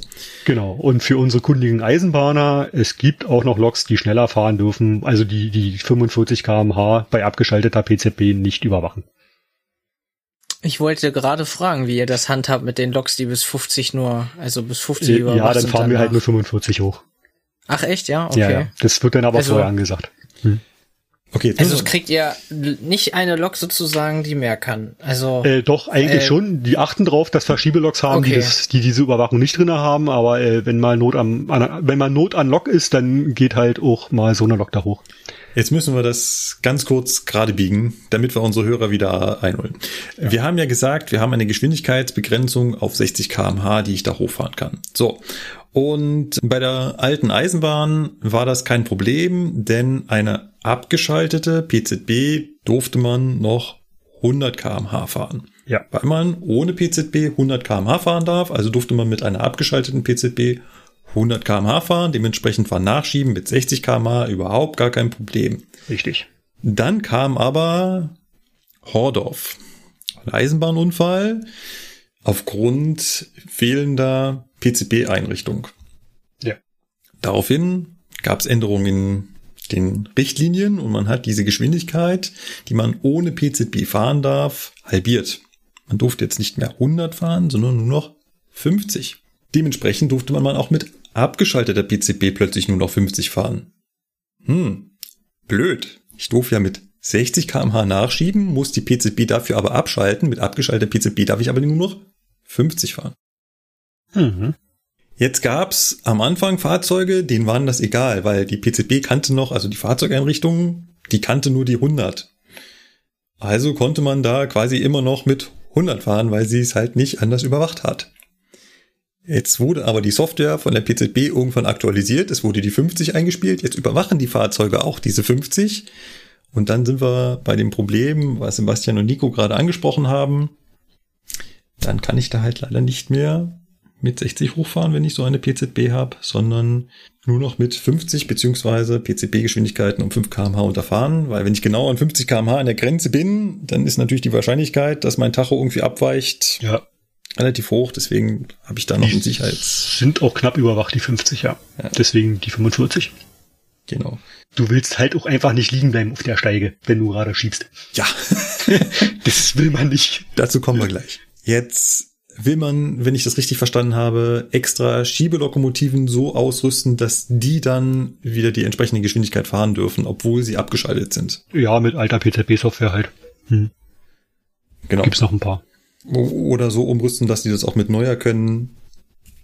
Keine Ahnung. Ja, gut. Jetzt sind wir wieder in unserem Ablauf. Wir haben uns fliegend getrennt. Hm. Also wir sind im Stand zusammengekommen, aber trennen tun wir uns fliegend. Ja. Das heißt, der Zug fährt einfach gemütlich weiter. Richtig. Und du bremst. Und da ihr ja nicht gekuppelt seid, entsteht zwischen euch irgendwann eine Lücke. Richtig. Der vorne verschwindet. Du bleibst stehen. Ja. Jetzt haben wir unseren ersten Teil des Jobs erfüllt. Der Zug ist oben, kann man einen Haken dran machen, erfolgreich geschafft. Problem ist nur, jetzt bin ich oben und naja, wenn ich den nächsten Zug nachschieben will, der ist unten. Das heißt, ich muss jetzt wieder runterkommen. Mhm. Wie geht das? Na, du meldest dich beim Fahrdienstleiter Amstetten, erzählst, dass du die Skibulok von dem und dem Zug bist. Und dann kriegst du von dem Fahrdienstleiter Amstetten eine LZ-Nummer. Und dann fährst du LZ den Berg runter. LZ steht für Lokzug? Ja, Lok, Lokzug, ja, also als einzelnes Triebfahrzeug. Genau, also ich, ich bin dann ein ganz normaler Zug. Zwar ja. relativ kurz und auch der Fahrweg führt nur von Amstetten bis Geislingen, wahrscheinlich sogar bis Geislingen West offiziell. Bis Geislingen West immer, ja. Die, die, genau. Äh, die LZ-Nummern, die sind bis Geislingen West immer, ja. Weil es wäre praktisch, wenn da schon der nächste auf mich wartet, dass ich dann da gleich durchfahren kann bis dahin. Richtig, ja. Und dann fahre ich da ganz normal als Zug wieder runter. Genau. Und wenn ich das richtig verstanden habe, wenn da kein weiterer auf mich wartet, dann kann ich auch in Geislingen warten richtig. und genau, dort, bis der nächste kommt, ja. Bis der nächste kommt. Du hast halt Bereitschaft in Geislingen. Frage. Aber mit hier auf TS2 fahren habt ihr nichts zu tun da. Äh, Oder äh, nee, wie ist das? Wird auch meines Wissens gar nicht weitergemacht. Wir haben in Karlsruhe Raffinerie, haben wir noch TS-Signale. Aber selbst da fahren wir mit 1800 Tonnen einer Lok raus. Also die steigen. Ich glaube, das war damals noch so aktuell, wo es Dampflok gab's und wo die E-Loks das noch nicht wirklich also so geschafft haben ähm, dass da die, die Steigung rausgekommen sind, beziehungsweise auch die Dieselloks, die sie denn nicht geschafft haben. Aber TS-Signale, also ich bin, das hab das schon lange nicht, also ich hab's ja nicht gemacht eigentlich, wenn du so willst. Doch nur also einmal halt für zurückkehrende Schiebelokomotive und den ganzen Kram das genau, Verfahren ja. ihr also gar nicht an, wirklich oder? halt nur einmal in der Ausbildung. Ähm, ich glaube, das war in Agamünde, wo sie eine Brücke gebaut haben. Da haben sie die Fahrleitung abgeschaltet und da haben sie mal TS-Signale vorübergehend aufgebaut. Aber Ach so, okay. Okay. Das, das, das war auch nicht mit Steigung, das war einfach nur, ich schieb den Zug auf 25 kmh oder 30 kmh, was die halt die V60 schafft, also die Ost V60, und dann bremsen und rollen lassen, den anderen Zug. Okay. Für unsere Hörer wieder, es gibt auch Signale, um das Verhalten des Schiebelokführers zu steuern, sag ich mal. Ja. Ist das auch wieder so, wenn äh, das Modul Signale hm. im Unterricht kommt, dann kommt man irgendwann zur Seite der TS-Signale und ich dann so, jo, die gibt's. Gibt's. Richtig. Wo stehen die? Ich habe keine Ahnung. Was macht man da? Ich habe keine Ahnung. Wozu braucht man die? Ich habe keine Ahnung. Zum Nachschieben. Ja. Mal gelten die für mich? Das musst du trotzdem wissen. ja. Ist so ein Stück weit traurig, aber ich habe halt leider kein praktisches Anwendungsbeispiel, wie genau und welche Reihenfolge die wo ähm, aufgestellt werden. Naja, also ich, ich, ich kann es dir halt, ich meine, die Eisenbahn historisch besser visierten Zuhörer mögen mich korrigieren. An der Spessartrampe gab es halt. Da wurde ja auch ungekuppelt nachgeschoben. Die Lok ist halt quasi vor dem Tunnel oben auf freier Strecke stehen geblieben, vor dem Scheitelpunkt. Und ist dann halt einfach zurückgefahren. Ohne Fahrplan, ohne alles. Ja, hat also auf der freien Strecke angehalten und ist dann im gleichen Streckengleis wieder den Berg runtergefahren und hat dann halt vom Signal TS2 angehalten und ist dann auf TS3 in den Bahnhof wieder reingefahren, hat sich wieder in Ausgangslage gebracht. Ja. So ungefähr läuft es ab, aber ich habe keine Ahnung, ob das so noch irgendwo praktiziert wird. Ich habe es auch noch nie live gesehen.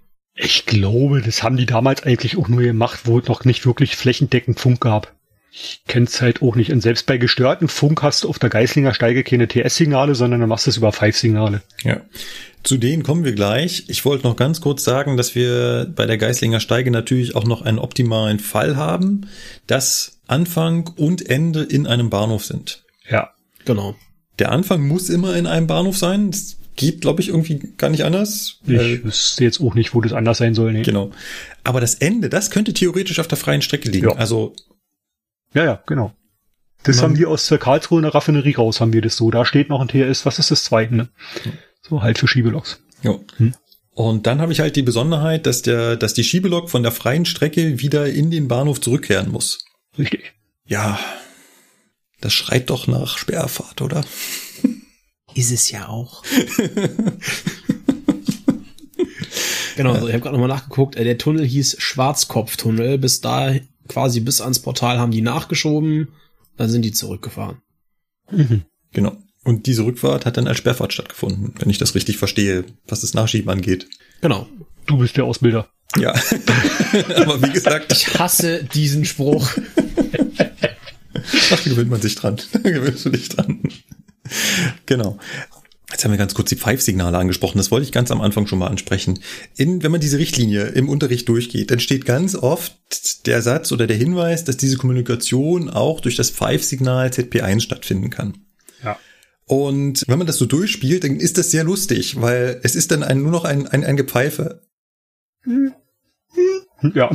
Zumindest in der Theorie. Ich weiß nicht, hast du das in der Praxis schon mal so gemacht, nur mit Pfeifsignalen? Nee. Nee. Ich kann mir auch vorstellen, warum. Also dieses Bereit zum Schieben wird durch Pfeifsignal signalisiert und das Abfahren wird auch durch Pfeifsignal signalisiert. Jo. Und dann fragen mich meine Teilnehmer an dieser Stelle, woher weiß man denn, dass das Pfeifsignal von der richtigen Lok kommt und nicht einfach nur durchfahrender Zug ist? Hm. Ja, gar nicht. Das ist dieser Moment, wenn der Ausbilder da vorne wortlos steht und sich denkt, ja, und jetzt weiß ich auch nicht weiter. Ja, ist ein schwieriges Thema ähm, mit, mit diesen Pfeifsignalen. Ich kann mir vorstellen, dass das halt noch mal früher, also noch vor Nikos Zeit, und Nico ist schon relativ lange bei der Eisenbahn, deutlich länger als wir hier, noch funktioniert hat, aber da muss das schon ein sehr eingespieltes äh, Team sein, dass man dann am Pfeifen auch erkannt hat, dass das die Lok da vorne ist und nicht ein Zug, der mir gerade entgegenkommt. Naja, also die Pfeifen, das hast du eigentlich gemacht im, gestörten Zugfunkbereich. Oder Zeiten, wo es noch keinen Zugfunk gab? Wir haben ja, also ich, ich, ich weiß es nicht, aber ich glaube, also Geistling Steiger hat zumindest einen C-Kanal gehabt, schon seit Ewigkeiten. Ich würde auch noch ja. behaupten, den gibt's noch. Ähm, der steht zwar jetzt nicht in den Richtlinien drin, aber ich, also ich, ich gehe mal davon aus, dass, dass es diesen C-Kanal noch gibt und dass wir dann eigentlich mit C-Kanal da hochschieben. Ja, also wir sind uns, glaube ich, einig, heutzutage wird keiner mehr auf diese Pfeifsignale zurückfallen, weil im schlimmsten Fall nämlich Sandy. Ja, Tatsache, ja. Und da hast du noch wieder Freisprecheinrichtung. Ja, habe ich da wieder eine Freisprecheinrichtung. genau.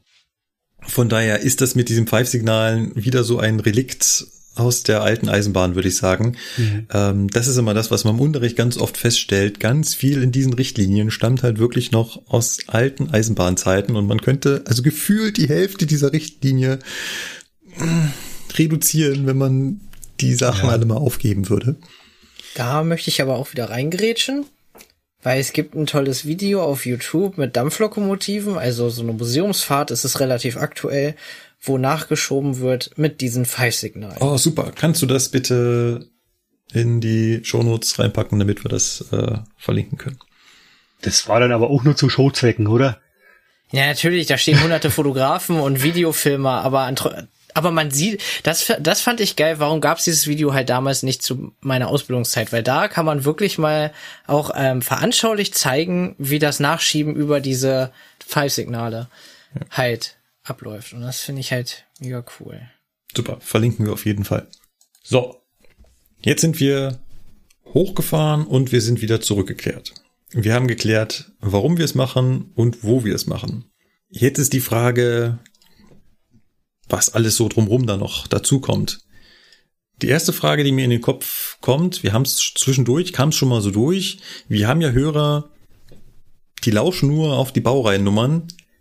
Womit schiebt man denn dann nach? Sind das spezielle Loks? Sind das Nachschiebeloks oder sind das 0815 Lok? Könnte jede Lok nachschieben? Ja. Die Lok, die da ist, die wird genommen. Ja. Also früher war es halt die Baureihe 151 was heißt früher, also zu meinen Zeiten. Noch früher haben sie ja mit der E94 nachgeschoben, ganz, ganz, ganz, ganz, ganz, ganz früher. Hat man mit Dampfloks nachgeschoben.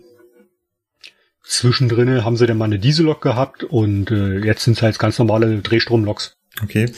Aber, aber auch nur Drehstromloks, weil die Altbauloks, also Baureihe 151, ähm, weil man dann auf die Idee gekommen ist, naja, alle Nase lang Bremsen stellen, weil die ja äh, und so, dann kann man eigentlich auch Drehstromloks nehmen, die müssen dann nicht so oft zum Bremse stellen.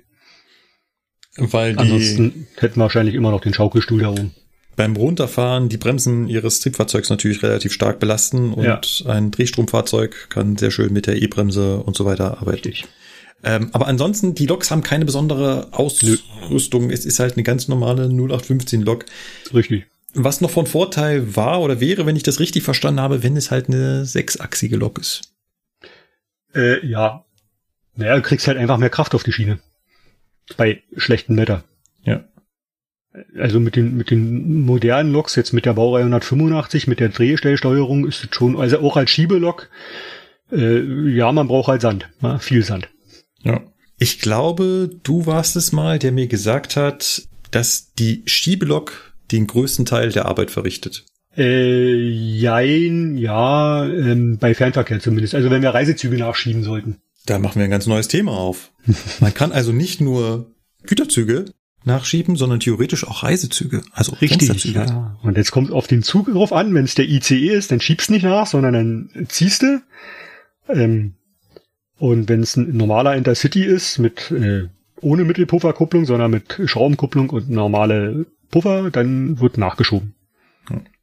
Und ich habe gehört, das kommt wohl öfter mal vor, wenn äh, ein gewisser äh, im Schwäbischen angesiedelte Nahverkehrsbetrieb wieder nicht genügend funktionierende Diesellokomotiven im Angebot hat. Ja, fahren die nach Lindau noch mit Dieselbetrieb? Ich weiß ja. es nicht mehr. Ja, Immer fahren ja. noch. der, Ober der Oberstdorfer, der 20 runter 13 und 2012, äh, runter ist ja egal, aber der 2013, der wird auch öfter nachgeschoben, steht ja. da wieder im Riss.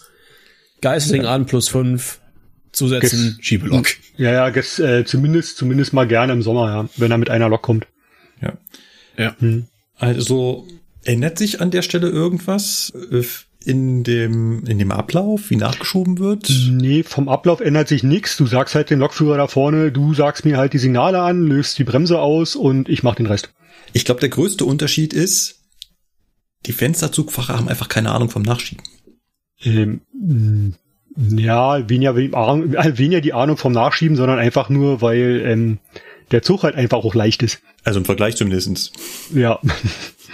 Der so wiegt ja halt nichts, ne? Und wenn dann beide Loks arbeiten, ist es halt, also kann es sein, dass der halt über die 60 läuft.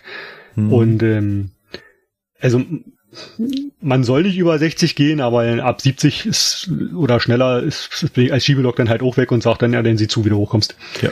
Ähm, also klar, so ein Fernverkehrszug wiegt 600 ja. Tonnen. Genau. Du Pi mal Daumen. Und das ist natürlich andere Größenordnung als die 2200 Tonnen, die wir vorhin hatten. Genau, und deswegen macht der vorne im Prinzip bei der seiner Diesellok macht er eigentlich nichts weiter als für Klimatisierung sorgen mhm. und dass die Kaffeemaschine im Bordpistol funktioniert. Ansonsten Bremse auslösen, Signale ansagen, zurücklehnen, SIFA betätigen. Ja. Ähm, ist natürlich auch, ja, klar, also die, die eine Diesellok hatte mit den 600 Tonnen ganz ordentlich zu kämpfen. so eine, was fahrt ihr da hoch? 185? Mhm. Die mit den 600 Tonnen, das ist ja für die. Da lacht ihr ja drüber. Ja, ja.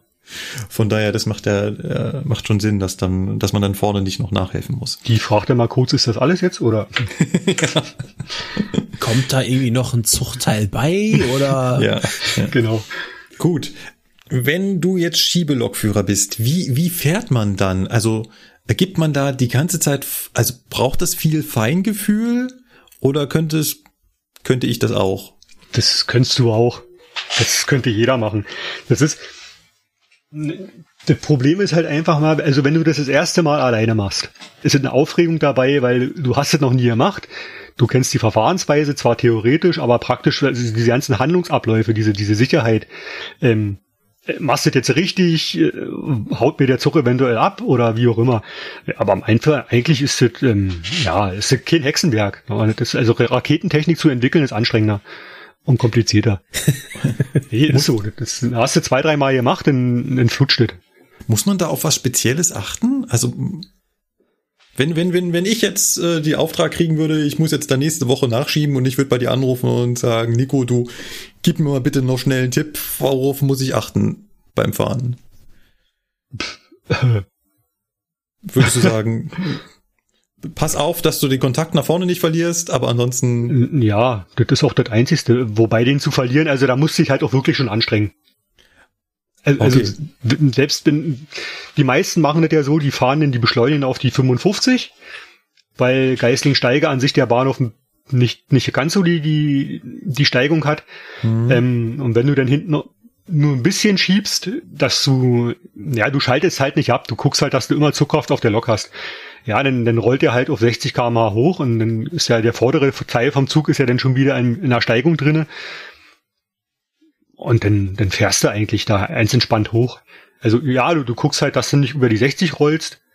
Und solange wie du, wie die Lok, also solange wie, wie der Zug in der Steigung ist, würde er eigentlich, muss ja die Hangabtriebskraft überwinden. Und die sorgt halt auch eigentlich dafür, dass du an der, dass der Zug an der Lok bleibt. Ja. Also ist ja nicht so, dass du guckst, dass du am Zug bleibst, sondern umgekehrt ist eigentlich der Zug bleibt an der Lok. Jetzt hast du schon erwähnt, dass das ein Problem wäre, wenn das nicht mehr der Fall ist. Das heißt, wenn zwischen der Schiebelok und dem Zug eine Lücke entstehen würde, was ja, ja jederzeit passieren könnte, ne? Ist Durchaus, ja wie gesagt ja. nicht gekuppelt. Welche Konsequenzen hätte das denn einfach? Können wir einfach sagen, naja, muss ich wieder mehr Gas geben und wieder hinten drauf fahren?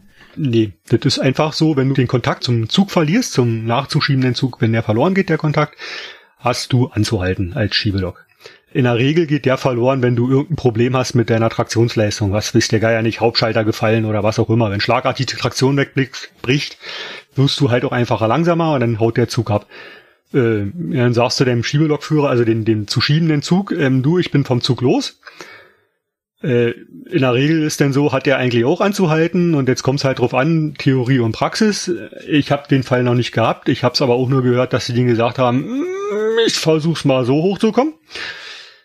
Kann gut gehen, muss aber nicht, äh, wenn er zu schwer ist. Also wenn du mit 1500 Tonnen darin fährst, alleine ist es am besten auch gleich anhalten und dann, ja, geht die Aktion los mit, ich mach meine Schiebelok wieder so weit fit, dass die fahrbereit ist, ranfahren an den Zug, anhängen, Bremsprobe machen, Befehl holen und zurücksetzen bis Geisling steige. Von vorne anfangen.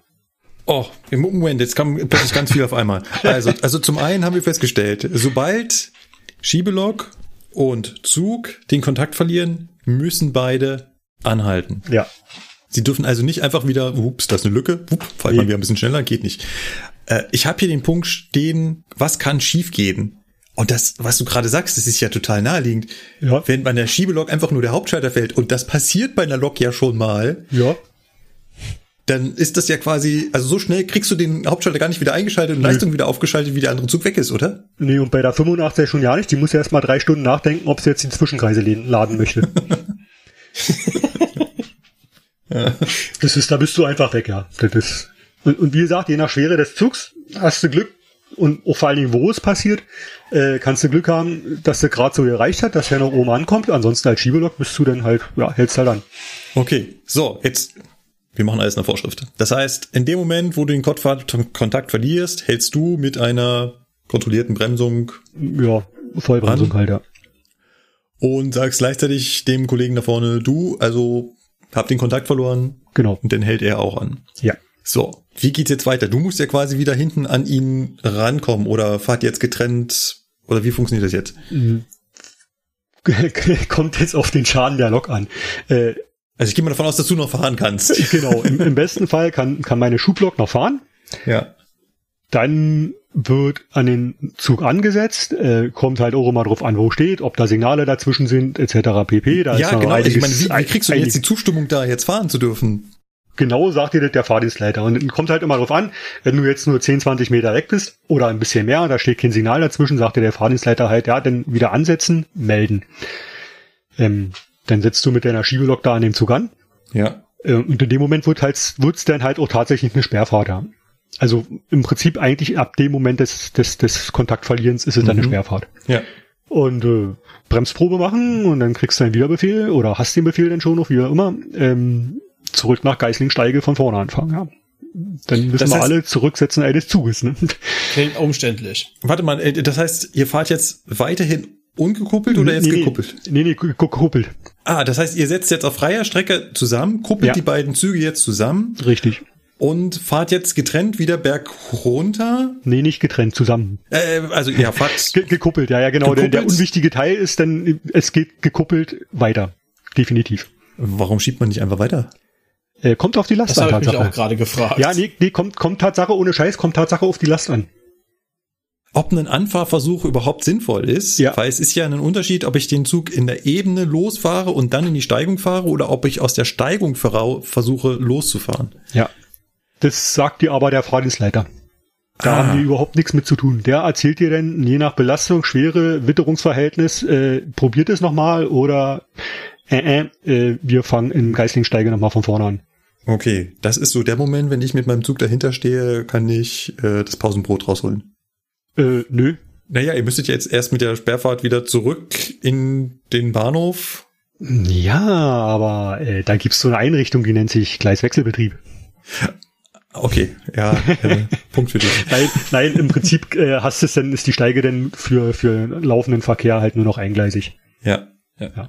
Also das, das Gleis, solange wie das Ansetzverfahren ist und Kuppeln, bla, mach und tu, ist das andere Richtungsgleis auch gesperrt, wegen Arbeitsschutz. Aber eigentlich kann der laufende Zugbetrieb dann über das äh, andere Streckengleis weiter äh, betrieben werden. Okay. Gibt's noch irgendwas, was schiefgehen kann während des Nachschiebens? Ja, eine Zugtrennung zum Beispiel. Auch immer gern genommen. Das heißt, ähm, äh, Also nicht, die- nicht die Schiebelok haut ab, Ja. sondern ein- Zughaken bricht. Mitten im Zug. oh, das stelle ich mir, das stelle ich mir spannend vor. Das ist das großes Kacker. Ja. Also, der eine Teil glaubt noch, ja, ich bin noch dran und der andere ist schon weg. Rein theoretisch müsste ja der Zug zwangsgebremst werden. ja.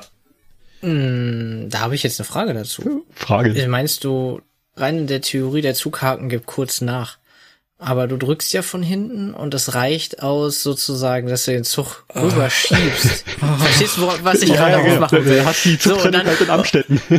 genau, dann ist- genau. Dann, dann- dann sagst du so, oh, alles klar, auf Wiedersehen, ne? Und dann, dann, dann ist Kacker nicht ganz so groß, weil du bist dann schon in Amstetten.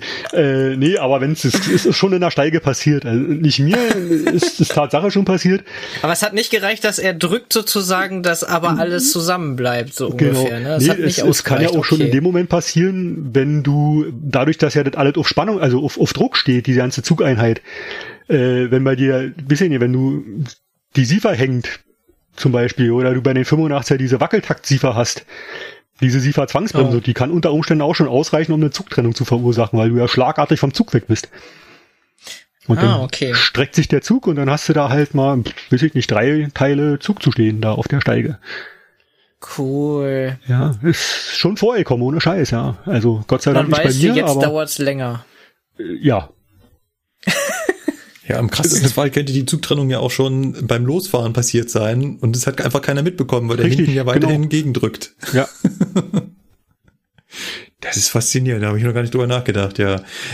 Und dann hast du so Sachen wie Unstoppable. Oh, das wäre doch geil, Alter. Das ist aber der große Vorteil, ne? Wenn das zur Zugtrennung kommt, da hinten ist immer noch jemand, der sorgt dafür, dass die Wagen einfach nicht unkontrolliert zurückrollen können. Richtig, ja. Es ist auch verboten, in Geislingen-Steige in, auf der freien Strecke Zugteile stehen zu lassen. Ne? Also da muss auch sofort ihr Handlungsbedarf bestehen. Ja. Hohoho. Eieiei, das klingt aber hart. Ja, ich glaube, so ein einzelner Güterwagen, der da frei ins Rollen kommt, der nimmt ziemlich schnell Geschwindigkeit auf. Ja, haben wir probiert in Convestheim nach Feuerbach, war nicht gut. Wie? Ey, jetzt bin ich interessiert. Erzähl mehr. Was habt ihr da gemacht? Ich suche mal zeitgleich den Artikel raus. ja, liest dir den Artikel durch. Okay. Aber wo wir gerade schon bei Zwangsbremsungen sind, aber da geht es wahrscheinlich auch wieder um Kommunikation, wenn der Lokführer vorne anhalten will, muss, Ja, dann muss er dir das ja irgendwie mitteilen. Ne? Also wenn er vorne die SIFA-Zwangsbremsung bekommt, PCB-Zwangsbremsung, Notbremse im Zug gezogen, wird ja auch äh, sein, dann würdest du hinten ja immer noch lustig gegenschieben. Er muss dir also so schnell wie möglich sagen, dass du auch abschalten sollst. eh, genau, ja. Also in, in der Regel, im Regelfall ist es halt auch so, du guckst halt auf deine Millimeter und du hast ja auch eine Maximaldruckkraft, die du da aufbringen darfst auf der Steige und ähm, also du merkst es halt auch ob irgendwas, wenn der schlagartig Geschwindigkeit verliert oder so, dann schaltest du halt auch ab. Ah, also du, Das, also das ist, du merkst es ja auch. Du, kriegst ja ein Feedback von von der Lok oder Ja, du ja. guckst ja auch ein bisschen raus und du siehst ja, was der Zug macht. ja. Also man merkt, wenn der vorne eine Zwangsbremsung kriegt, dass hier was nicht stimmt und dann, Ah, okay, okay. Das ist, die Fälle kriegst du halt mit. Und meistens hast du es eher mitgekriegt, als der dir denn sagt. Das ist dann im Prinzip, wenn er dir das sagt, was passiert ist, ist das für dich dann nur noch, ah, okay, das war's also. Ja. Ich würde an der Stelle ganz gerne mal umschalten. Und zwar vom Nico auf den Sebastian. Beziehungsweise umformuliert vom ungekuppelten Nachschieben auf das gekuppelte Nachschieben. Weil alles, worüber wir uns jetzt gerade noch unterhalten haben, war immer dieses Verfahren, Schiebelok und Zug sind nicht fest miteinander verbunden. Was der Sebastian aber macht, ist, er kuppelt die nachschiebende Lok. Ja. Wie läuft das denn ab? Also wo, wo fängt das an? Wo endet das? Und wie läuft das ab? Mm, ist unterschiedlich. Mm, manchmal kommen sie ja schon gekuppelt an, sage ich jetzt mal, und ich löse sie ab. Aber im Prinzip ist der Ablauf ja der gleiche. Ne? Du meistens werden beim Anfangsbahnhof wird die Lok halt hinten drauf gekuppelt. Mm, ja, ist halt wie bei Nico, ne? Sagst dann Bescheid, bin da. Die Abläufe sind dann halt dementsprechend anders. Du nimmst den Zugschluss runter. Ah, also ja, wenn ich also hinten an- dran gekuppelt habe. Das ist halt das, was sich halt ändert. Ne? Du nimmst den Zugschluss von dem Vorder-, also von dem zu schiebenden Zug halt ab. Ne, packst du dir vorne auf den Führerstand drauf, machst dein Spitzenlicht aus und äh, machst halt bei dir auf der Schublok den Zugschluss an. Das heißt, du bist dann der offizielle Zugschluss des Zuges. Und du kuppelst Hauptluftleitung und Hauptluftbehälterleitung, wenn gegebenenfalls vorhanden halt. Ne? Also es wird halt alles gekuppelt. Und ja, sperrst das Führerbremsventil ab. Das ist dann ein, hm, ich sollte ich gerade sagen, ist ein Schalter, nee. Bei jeder Lokomotive wieder anders. Aber ich sag jetzt mal, du hast bei im gängigsten Fall hinten an der äh, Lokführerrückwand ein Schalter sozusagen, wo du dann fürs Nachschieben das Führerbremsventil abschaltest, dass es nicht nachspeist. Damit du das nicht die ganze Zeit auf Fahrt hast und der Lokführer vorne will bremsen und dann würde dein Führerbremsventil die ganze Zeit sagen, oh, ich pump mal lustig Luft rein. Genau, das äh, kommt dann, glaube ich, nicht so geil. Ja. Die Frage ist, was ist schneller? Ich glaube, das Entlüften von vorne ist, glaube ich, schneller als das Nachfüllen von hinten. Ja, das auf jeden so Fall, sagen, ne? aber Ja, Es, Die Panik vorne wird auch de definitiv größer. ja, klar, aber ähm, im schlimmsten Fall würde es halt dafür, dazu führen, dass die letzten Wagen, die halt nah an deinem nachspeisenden Führerbremsventil sind, nicht voll und nicht so schnell bremsen, ne? ja, Weil du dann einfach ein Druckgefälle in der Leitung hast. Okay, also ich sperre mein Führerbremsventil ab. Genau. Was mache ich mit der PZB? Mm, ja, auch wie bei äh, Nico abschalten. Ich möchte intervenieren. Was kommt denn jetzt? Ausschalten. Ach so, Genau. nicht mehr abschalten. Beim gekuppelten Nachschieben und beim Vorspannfahren an der Zuglok wird die PZB mit dem Hauptschalter ausgeschaltet. Also wir schalten sie aus, nicht ab. Ja, ist ja auch schwierig, diese Begriffbarkeit. Ich muss auch mal Ah, jedes Mal es überlegen. ist- ja, ja, ist es- schlimm. Ist immer sehr schön bei den Prüfungen auch gewesen, ne? Liest Ja, euch die Antwortmöglichkeiten richtig durch, Leute. Genau, hm, ich hasse das. Ähm, du machst natürlich ähm, hinten an der äh, Lokführerrückwand schaltest du das Spitzenlicht auf aus, damit du den Kippschalter für das Spitzenlicht einschalten kannst, damit deine Manometer und so beleuchtet sind, logischerweise. Ansonsten würdest du hinten komplett im Dunkeln sitzen. Ja, das habe ich immer noch nicht verstanden, warum man selbst bei neuen Loks nicht einfach die Manometerbeleuchtung so einfach dauerhaft eingeschaltet hat. Kostet Strom. Warum hängt die an dem Spitzenlicht zusammen? Das ist total dumm. Na, bei der Baureihe 187 würde ich jetzt fragen, welche Manometerbeleuchtung? Okay. so, dann baut ihr wahrscheinlich auch eine TF-Konferenzschaltung auf per Zugfunk. Genau. Der führende Lokführer ruft den schiebenden Lokführer dann an, damit er dann die Konferenz sozusagen wieder mit den auflegenden Hörern hat, die dann nicht beendet wird. Richtig formuliert? Ich glaube ja. Macht ihr dann eine Bremsprobe? Jo, Mhm. Muss ja gemacht werden. Ja. Also praktisch muss ja keiner aussteigen, oder? Ich meine, dann kann ja einfach der vorne bremsen und der hinten sagt, jo, Hm, kommt jetzt drauf an, ob die vereinfachte Bremsprobe an diesem Zug schon durchgeführt wurde Ah, mit dem okay. hinten am Hauptlufthahn ziehen. mhm, mhm, mhm. Ansonsten kannst du rein in der Theorie halt über deine Manometer die Bremsprobe halt durchführen, weil du ja erkennst, ob deine Lok anlegt oder nicht. Anhand der Manometeranzeigen. Was man jetzt bei der Bremsprobe noch dazu sagen muss, ist halt, dass er, jetzt kommt das mit dieser sogenannten Wendebremsprobe, sage ich jetzt mal. Und zwar, dass er nicht direkt das, ähm, den Richtungsschalter in M verlegt, dass sein Führerbremsventil vorne abgesperrt ist, um zu prüfen, dass bei mir das Führerbremsventil nicht nachspeist. Ah. Das heißt, er, der kontrolliert einmal, dass du richtig gearbeitet hast. Genau, genau. Das, das zum Beispiel auch hinten bei mir das andere Führerbremsventil, was ich ja auf der anderen Seite habe, sage ich jetzt mal auch nicht nachspeist und so weiter und so fort, ist halt Mhm. einmal prüfen, dass der Druckabfall erhalten bleibt. Ja. Ja. Naja, du drückst ja bei den Neubaulocks eigentlich nur noch Knöpfchen. Das ist ja nicht wie bei der 101, wo du deinen Schlüssel rumdrehst und fertig ist. Ja, genau, das ist ja das. Und dann drückst du ein falsches Knöpfchen. Zum Beispiel. Ja, und dann läuft das im Prinzip rein theoretisch so wie bei Nico ab. Ne? Dann meldet er sich dann, dass wir jetzt fahrbereit sind, abfahrbereit sind, vorbereitet ist und so weiter und so fort. Ich krieg das natürlich mit durch die Konferenz. Also der schiebende Lokführer hört ja mit. Und dann gibt er von vorne die Anweisungen, jetzt kann gedrückt werden. Und ja, Ablauf ist im Prinzip derselbe. Oder täusche ich mich da jetzt, Nico? Nee, eigentlich nicht. Nee, eigentlich nicht, ne? Allerdings werden jetzt die Strecken länger sein, ne? Ja.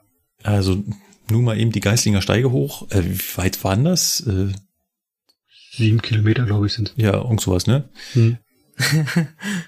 Ihr werdet jetzt wahrscheinlich länger zusammenfahren als nur diese sieben Kilometer. Über 100, würde ich jetzt so sagen im Schnitt. Oh, wow. Und die ganze Zeit seid ihr getrennt, aber auch zusammen. Getrennt. Also, naja, Was? also die beiden Loks sind äh, insofern getrennt, dass sie nicht miteinander reden. Also, ne? Genau, jeder Mitarbeiter muss, Für sich arbeiten, das meine ich mit getrennt, genau. genau, ja. Und, und, aber ihr seid die ganze Zeit per Funk miteinander verbunden. Und Genau. sagt euch, Wenn, wenn Auch- kein Funkloch kommt, dann sind wir das, ja. äh, okay. Gibt keine Funklöcher. Ach so. Doch, okay, doch, ist deswegen heißt es ja Funknetz. Sonst wäre der eine Decke. Jetzt kommen ja auf der Fahrt wahrscheinlich dann doch häufig, also Signale, die man beachten muss, langsam, Fahrstellen und so weiter. Da muss man also die ganze Zeit miteinander reden und die Zugkraft koordinieren. Ja. Da kommt dann halt von vorne so von wegen, ja, lass mal rollen, haben gleich Langsamfahrt und so weiter und so fort, ne? Oder halt Halt erwarten und so, ja. Okay, okay. Wobei, wenn es bergab geht, lassen wir die Masse eigentlich rollen, sozusagen. Also da macht eigentlich keiner mehr was. Ja, wie sind denn die Anweisungen? Sagt er so, gib mal 10 Kilonewton oder gib mal 50 Prozent oder gib mal Vollgas oder wie läuft das? Ähm, das ist äh, mitarbeiterabhängig, sage ich jetzt mal. Es gibt dann eher mehr so Mundfaule, sage ich jetzt mal, die sah so vor wegen, du merkst ja, wenn die Hauptluftleitung Luft verliert, so ungefähr. Ne? äh, und ja, was soll ich dazu sagen? Ne? Jeder ist da jetzt mal anders. Dann gibt's die Übermotivierten, dann gibt's die Ausbildungsgruppen. Ich hatte jetzt schon ein, da, wo ich nachgeschoben habe, war das erste Mal war sogar eine Ausbildungsgruppe vorne. Ah, Das war cool, sagen wir es mal so, weil da war wirklich die ganze Zeit Gesprächsaction. Ne? Also da war das dann wirklich so, yo, jetzt langsam, ne, wenn wir hier gleich aus dem Bahnhof raus sind, dann können wir wieder weswegen Langsamfahrt oder so, dann letzte Weiche. Wir haben, man hat ja selber den Fahrplan auch geladen des Zuges. Ja. Jetzt ja. haben wir noch das ähm, System LIDAR, was nochmal mega geil ist obendrauf, weil wir da die Topografie der Strecke halt haben. Das heißt, wir sehen dann sozusagen über die GPS-Koordinaten, wann der Berg anfängt in einer grafischen Darstellung und dann wissen wir, aha, jetzt müssen wir auf jeden Fall aufschalten und drücken. Ja. Ja. Sind es eigentlich besonders schwere Züge, bei denen ihr das macht? Oder besonders lange? Oder? Schwer eigentlich, ja. Von, von welchen Tonnagen reden wir? 2800, sage ich jetzt mal, so ist der Schnitt. Und dann halt immer so auch aufwärts. Hm. Oh. 4200 haben wir gehabt. Das ist cool. Ja. Von, ich weiß gar nicht, irgendwie, das ist ein Kohlezerrüstet, der geht nach Ploching. Der kam von Oberhausen.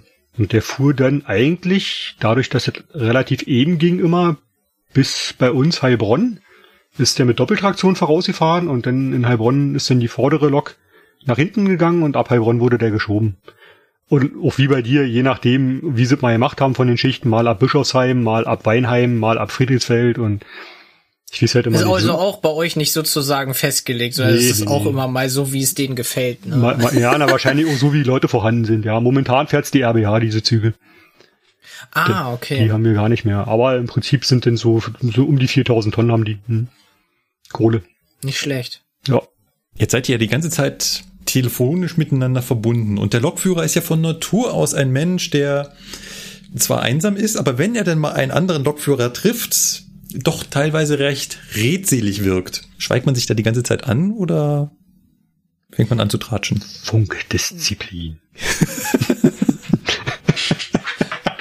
genau, Funkdisziplin. Also es gab mal so eine so eine Fahrt hatte ich, da war es ruhig, da war nichts und dann hatte ich einen ich weiß nicht, was das für einer war. Ein älterer auf jeden Fall. Dann ging das dann los. Dann hast du dich, ähm, da habe ich abgelöst in Kassel. Das heißt, der Zug kam da schon so aus äh, Gerst, Gerstung, glaube ich, ist es. Da wird der abgefüllt sozusagen, kam halt schon mit der Nachschublokomotive dann aus Bebra halt schon nach Kassel gefahren. Da habe ich die Schiebelok abgelöst. Dann habe ich mich dann bei ihm vorne gemeldet. So, moin, hier der Sebastian. Ich äh, bin dann drauf, ne? Kannst dich dann sozusagen fahrbereit melden, dass wir dann weiter können. Ne? Und dann ging das so los und dann so, ach Mensch, ja, klingst ja noch ganz jung und ah, hast du schon öfters gemacht und nein und ah, ja, keine Sorge, ich nehme dich an der Hand, kein Thema und dann, das ging dann halt so los. Dann hatten wir erst mal drei Minuten gebraucht, bis er überhaupt mal den Vereinsleiter angerufen hat. Auf, äh, und das das zog sich dann halt immer so weiter. Du hattest zwischendrin die Pausen, aber wenn er dann eine Meldung hatte, dann blieb man aber auch am Telefon, sage ich jetzt mal. Ne? So von wegen so, ja, kommt jetzt das Halt erwarten, ne? Ja, lief ja richtig super hier und weil wie läuft's da hinten bei dir und ach, wie das dann halt immer so ist teilweise. Ne? Also es ist da richtig unterschiedlich. Hm. Bei anderen kommt dann halt nur so, tu, Halt erwarten und legt wieder auf und dann denkst du so, äh, ja, was? Okay. Kenn ich. Okay. Kennst du, ist das bei euch auch so? Ja, ja, das ist, ist je nach Kollegen. Ja, kommt auch immer drauf an, wie, also, meine, wenn du eh schon müde bist, dann bist du halt tatsächlich auch maulfaul.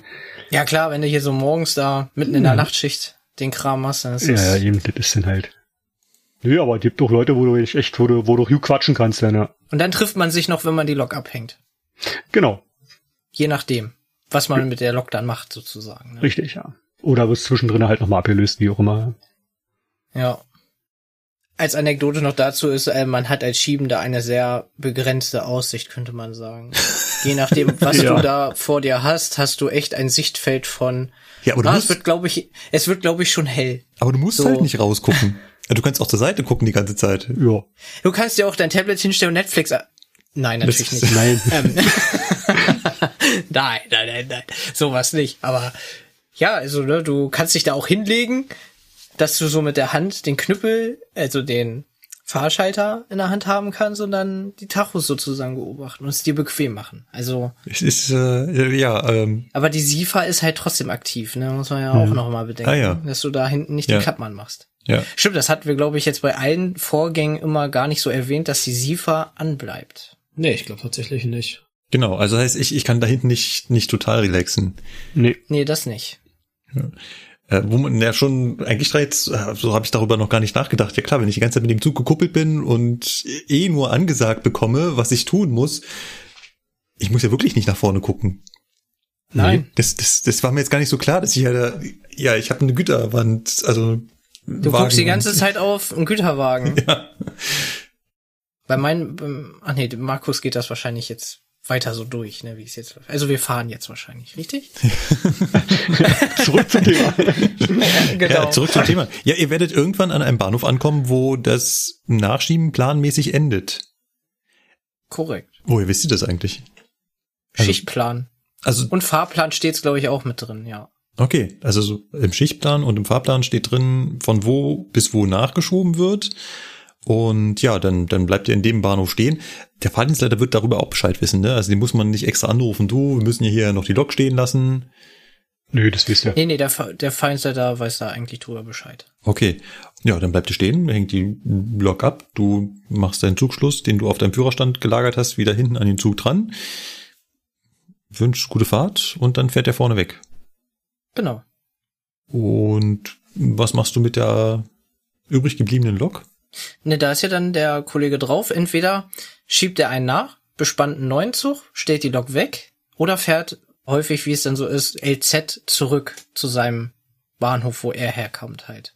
LZ haben wir heute schon mal kennengelernt. Lokzug, Lokzug. das heißt Lok alleine 100 Kilometer wieder zurück Richtung Heimat. Genau. Genau.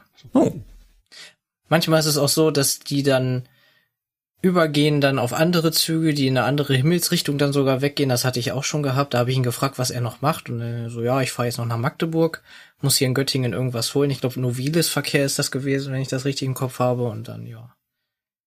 Der hatte dann noch eine halbe Nacht vor sich. War sehr interessant. okay. Wir haben vorhin schon mal das Thema Eisenbahnverkehrsunternehmen angesprochen. Und der Sebastian hatte ganz erstaunt festgestellt, dass auch privat nachgeschoben wird. Wer schiebt denn hier wen? Wenn ich das richtig verstehe, wartet an der Geislinger Steige die DB darauf, dass da halt ein Zug kommt und egal welches EVU da ist, die DB schiebt nach. Richtig. Weil das irgendwie zur Infrastruktur gehört. Oder könnte ich jetzt auch als eigenes, also äh, als privates EVU sagen, oh, ich stelle mich auch zur Geislinger Steige? Konkurrenzbelebtes Geschäft? Mal gucken, wer es billiger macht. Also, wie das genau funktioniert, kann ich es nicht sagen, wie das abrechnungstechnisch da zusammenhängt.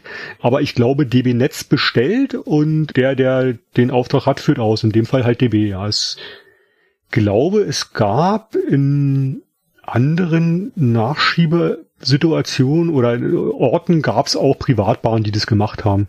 Naja, muss man das eigentlich bestellen? Also muss ich irgendwo anrufen und sagen, ich möchte jetzt meinen äh, 4000 Tonnen Zug die Geislinger Steige hochfahren. Ich brauche da mal eine Lok. Äh, ja, ja, das macht, das macht er aber, also wie das abrechnungstechnisch läuft, keine Ahnung. Also das ist, da bin ich außen vor. Ich kriege immer noch Auftrag, du hast, du machst, du schiebst.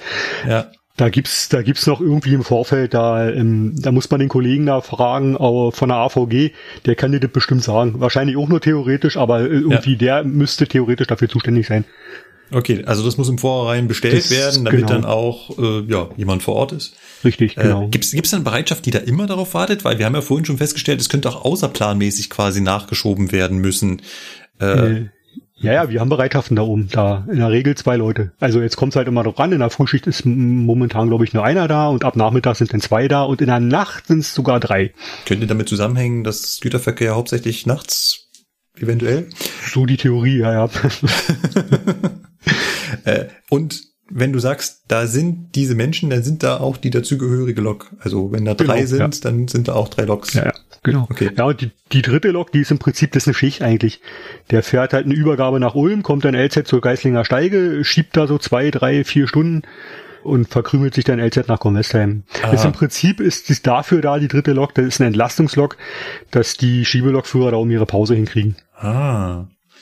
Damit sei auch schon wieder der Punkt bestätigt, dass wirklich jede Lok nachschieben kann. Das sind keine speziellen Nachschiebeloks, Nö. sondern es ist einfach eine Einfach. Lok, die aus einer... Das, was kommt, wird genommen, ja. Ah ja. Hm. Im, Im Prinzip ist ja auch so, Netz regelt ja auch die, die Havariefälle. Also wenn ein Zug irgendwo liegen bleibt oder so, könntest du ja im Prinzip zu Netz sagen, hier zu, zu, zu dem Dostau mit der 145 dran, äh, Lokführer, da ist ein Zug hängen geblieben, äh, schieb mal nach oder äh, kümmere dich mal. Ja. Und ja, Ja. also es geht auch mit Reisezugloks, ja. Mit die Ja. ICE jetzt weniger schlecht, aber ähm, Ja. Wobei auch das restlichen- ist in der, in der Richtlinie regelt, wie das zu funktionieren hat, wenn ein ICE liegen bleibt und du die mit deiner Lok nicht abschleppen kannst, weil zu schwer. Ja. Sebastian, Ja. wie ist das denn? Bei, bei dir wird es wahrscheinlich EVU intern sein. Also ihr schiebt nur eure eigenen Züge nach. Genau, rot schiebt rot. Rot schiebt rot. Machen andere EVUs das auch? Also hast du schon mal gesehen, dass andere auch schieben? Hm, nee, da hängen die Loks immer nur tot hinten dran, bei dem, was ich kenne. Mhm. Ja, die EVB nimmt ihre Rangierloks immer hinten mit. ja, damit sie dann in den Häfen damit rumschieben können. Ah, auch nicht schlecht. Quasi mhm. diese andere Last Mile Lok. Ja, ja, genau. ich habe meine persönlich diese Lok dabei. Ja, ja, so, so läuft das bei denen da. Das ist ganz witzig. Das ist in irgendeinem, in der ZDF-Doku ist das auch sichtbar da irgendwie. Ah, okay. Da interviewen sie den Lokführer. Und er sagt dann auch, ja, den Diesel habe ich dabei. Auch nicht schlecht. Es gibt auch immer wieder die Fälle, es gibt Forenbeiträge und Videos und Fotos dazu, wo man sieht, dass zwei Loks im Sandwich, also vorne und hinten, einen Güterzug bewegen. Beide sind aufgerüstet, das heißt, beide sind scheinbar an der Traktion beteiligt. Das funktioniert dann immer über Nachschieben. Oder kennt jemand von euch eine Variante, dass man einen Güterzug auch so als ja ferngesteuert Sandwich-Variante Wendezug betreiben kann? Kenne ich. Also nicht im West westlichen Da. Raum, oder? Doch, da musst du mal über den großen Teich gehen. In Ja, die das US und A. Korrigiere westeuropäischer Raum. Ah, alles klar, okay. Dann, Gerade noch mal gerettet. In den USA gibt's sowas? ja, da fahren die ja teilweise mit fünf Lokomotiven im Zug. Und sie werden alle, beziehungsweise, halt, stopp, Sebastian. Nee, warte. Afrika zählt nicht zu uns, ne? Nee. Also deine Aussage stimmt doch. Nee, okay, vergiss es. Da haben sie auch diesen Kohlezug, wo in der Mitte die Loks mitfahren. Und alles wird von Ja, mit vorne von einem verrückt. habe ich meine Aussage noch mal gerettet. Ja, ja, Ja. ich überlege gerade. In Dubai, Dubai ist ja im Prinzip dasselbe wie in Afrika mit den Zügen. Okay. Also die fahren, die fahren via Funk Lokomotiven am Ende und in der Mitte der Züge. Bleiben wir mal in unseren Breiten. Deutschland und Co. Ich wüsste nicht, ob Privatbahnen das machen und wir gar nicht mit- das mitkriegen. Äh, das ist. Also ich sag mal, die Technik, ich die. Technik würde dir hergeben, ne? Ja, die gibt es ja schon. Überall auf Deswegen. dem, au- überall auf der Welt gibt's die schon, außer bei uns. Und deswegen ist das ja so eine Sache. Also bei uns redest du von der DB. Ja gut, also ich weiß nicht, ähm, privatbahnmäßig, ich hätte jetzt gesagt, Hm? die sind lokomotivmäßig ja gleich aufgestellt und ich wüsste jetzt nicht, dass die irgendwelche Funkmodule mit drauf haben, womit andere Loks damit kommunizieren können. Am, am ehesten würde ich es ja noch den, den Ösis äh, zurechnen, weil die Mhm. schaffen es ja auch alles mit allem zu bewegen. ja Ähm, gut, da bei den Ösis kommt halt einfach zum Tragen. Wir haben bei Siemens WTB gekauft und der WTB macht das, was er soll. Ähm, aber noch nicht bei Güterzügen, oder? Nein. Nein, nein. Also soweit ich weiß, ist da Nachschieberei auch immer mit, es sitzt hinten einer zum Schieben drauf. Ja, ja. Man könnte jetzt die digitale automatische Kupplung wieder reinhauen, dass darüber eventuell auch sowas realisiert werden könnte. Interessanter Gedanke, ja, auf jeden Fall. Weil soll ja ein Datenbus vorhanden sein und warum sollte dann über diesen Datenbus nicht auch die hintere Lokomotive versorgt werden können und gesteuert werden können? Ja. Du bräuchtest halt nur jemanden, der sie dir dranhängt. Das machen wir denn, Sebastian. Dann Ah, werden die. Vorbereitungsdienste exorbitant lang. Läuft. Dann gibt's hier so, dann gibt's hier da so Schichten so, nur so von wegen so, ah, ich muss fünf Loks vorbereiten und dranhängen. Na Genau. super. Ja, und, und abhängen kannst du sie ja dann fernbedient, oder? Also, Ja, genau. Genau. Und sichern Genau, bei auch. 140 einfach entkuppeln. Tschüss. Wie sagt ihr bei Fernverkehr mal abspringen? Entschuldigung, 140 beim Güterzug, bei 100. Ent fernentkuppeln. Tschö. Aber vorher bitte noch Federspeicher anlegen, drücken und dann entkuppeln, weil ansonsten kannst du den Federspeicher entfernt ja nicht mehr anlegen. Ja, das wird dann über das Entkupp über die Funktion Fernentkuppeln während der Fahrt automatisch alles gemacht. okay. Ah, okay, gut. Ihr seht schon, wir nähern uns dem Ende unseres Hauptthemas. Wir, wir nähern uns dem Ende der Ernsthaftigkeit, ja. Dem sowieso. Ich glaube, den Pfad haben wir schon lange verlassen. Aber Also so un unernst fand ich das nicht mit der DRK. Entschuldigung, Nein, dass ich auch in nicht, nicht. dass ich in die Zukunft hier glaube, ja, dass wir hoffentlich vielleicht wirklich noch mal was Neues erleben hier und nicht 150 Jahre weiter so machen wie bisher die 150 Jahre. Ja. ja, eine Frage hätte ich da noch. Ähm, ich als Privat-EVU würde ja möglichst versuchen, mir das Nachschieben dann zu sparen. Ja. Ja, klar. Ist halt eine Kosten-Nutzen-Rechnung. Ich meine, du kannst um den Suezkanal auch drum rumfahren. Mit dem Schiff. Ja, schon. Muss ja auch manchmal, wenn wieder ein Containerschiff liegen bleibt, ne? nee, das ist, ich denke mal, das ist halt einfach nur eine Kosten-Nutzen-Rechnung. Ne? Entweder nimmst du deine eigene Lok mit und machst den, machst den ganzen Schmuh halt selber mit einem zweiten Personal. Oder du äh, fährst halt, weiß ich nicht, Kilometer dran vorbei. Aber könnte ich nicht auch spitz auf Knopf rechnen und sagen, ja, komm, klar, rein rechnerisch müsste ich jetzt hier schon Schiebelok anfordern, aber komm, wir sind nur 100 Tonnen drüber. Macht das Netz nicht mit. Ist wahrscheinlich schon zu ja. oft schief gegangen. Du, du gibst ja die Belastung der Züge, gibst ja beim Netz an. Okay. Das heißt, da passt schon jemand drauf auf, dass ich ja. nicht einfach versuche, naja komm, einen mhm. Versuch gebe ich mir und wenn ich dann liegen bleibe, ja gut. Nee, die, die wissen auch in Geislingen, die wissen auch, wie schwer der Zug ist. Mhm, mh. Und dann sagen die hier, nee, ist nicht oder ist nur Schiebelok und so ein Kram, ja. ja. Äh, hast du es mal miterlebt, dass da ein, ein Zug wider Willen nachgeschoben wurde? Nee. Nachgeschoben wider Willen. Dem nächsten Kino. ja. War das wieder Willen? Nee, wüsste ich, wüsste ich jetzt nicht, ob das wieder Willen war. Also wir hatten mal einen Fall gehabt, der hat äh, auf Abruf gestanden, weil der das nicht bestellt hatte, ja. Oder weil das vergessen wurde zu bestellen. Er musste das nachbestellen. Aber eigentlich, weiß ich nicht, also, ja, kann bestimmt vorkommen. Aber eigentlich musste, also eigentlich musste nicht so teuer sein, dass sich, also das muss sich lohnen, dass sie da hochgeschoben werden. Also das ja. kann nicht so teuer sein. Also ich denke mal, das werden jetzt keine 1500 Euro sein oder so, wofür immer nachschieben. Das muss weniger sein. Ja. Ja, da bist du ja dann wieder, wie du schon sagtest, bei dem Punkt, ne, Kosten Nutzen. Ich ja. kann drum rumfahren um die Geislinger Steige. Was kostet das an Mehraufwendungen? Oder ich trenne, ich, was man ja auch machen kann, das haben sie hier bei uns im Westerwald ja. auf einer Strecke gemacht. Grüße an den Cargomann aus dem Westerwald an der Stelle. Die rupfen dann teilweise den Zug halt auseinander und fahren in, in zwei Teilen die Steigung hoch und hängen das dann wieder zusammen. Das geht ja auch. Oh, das ist eigentlich auch cool, ja.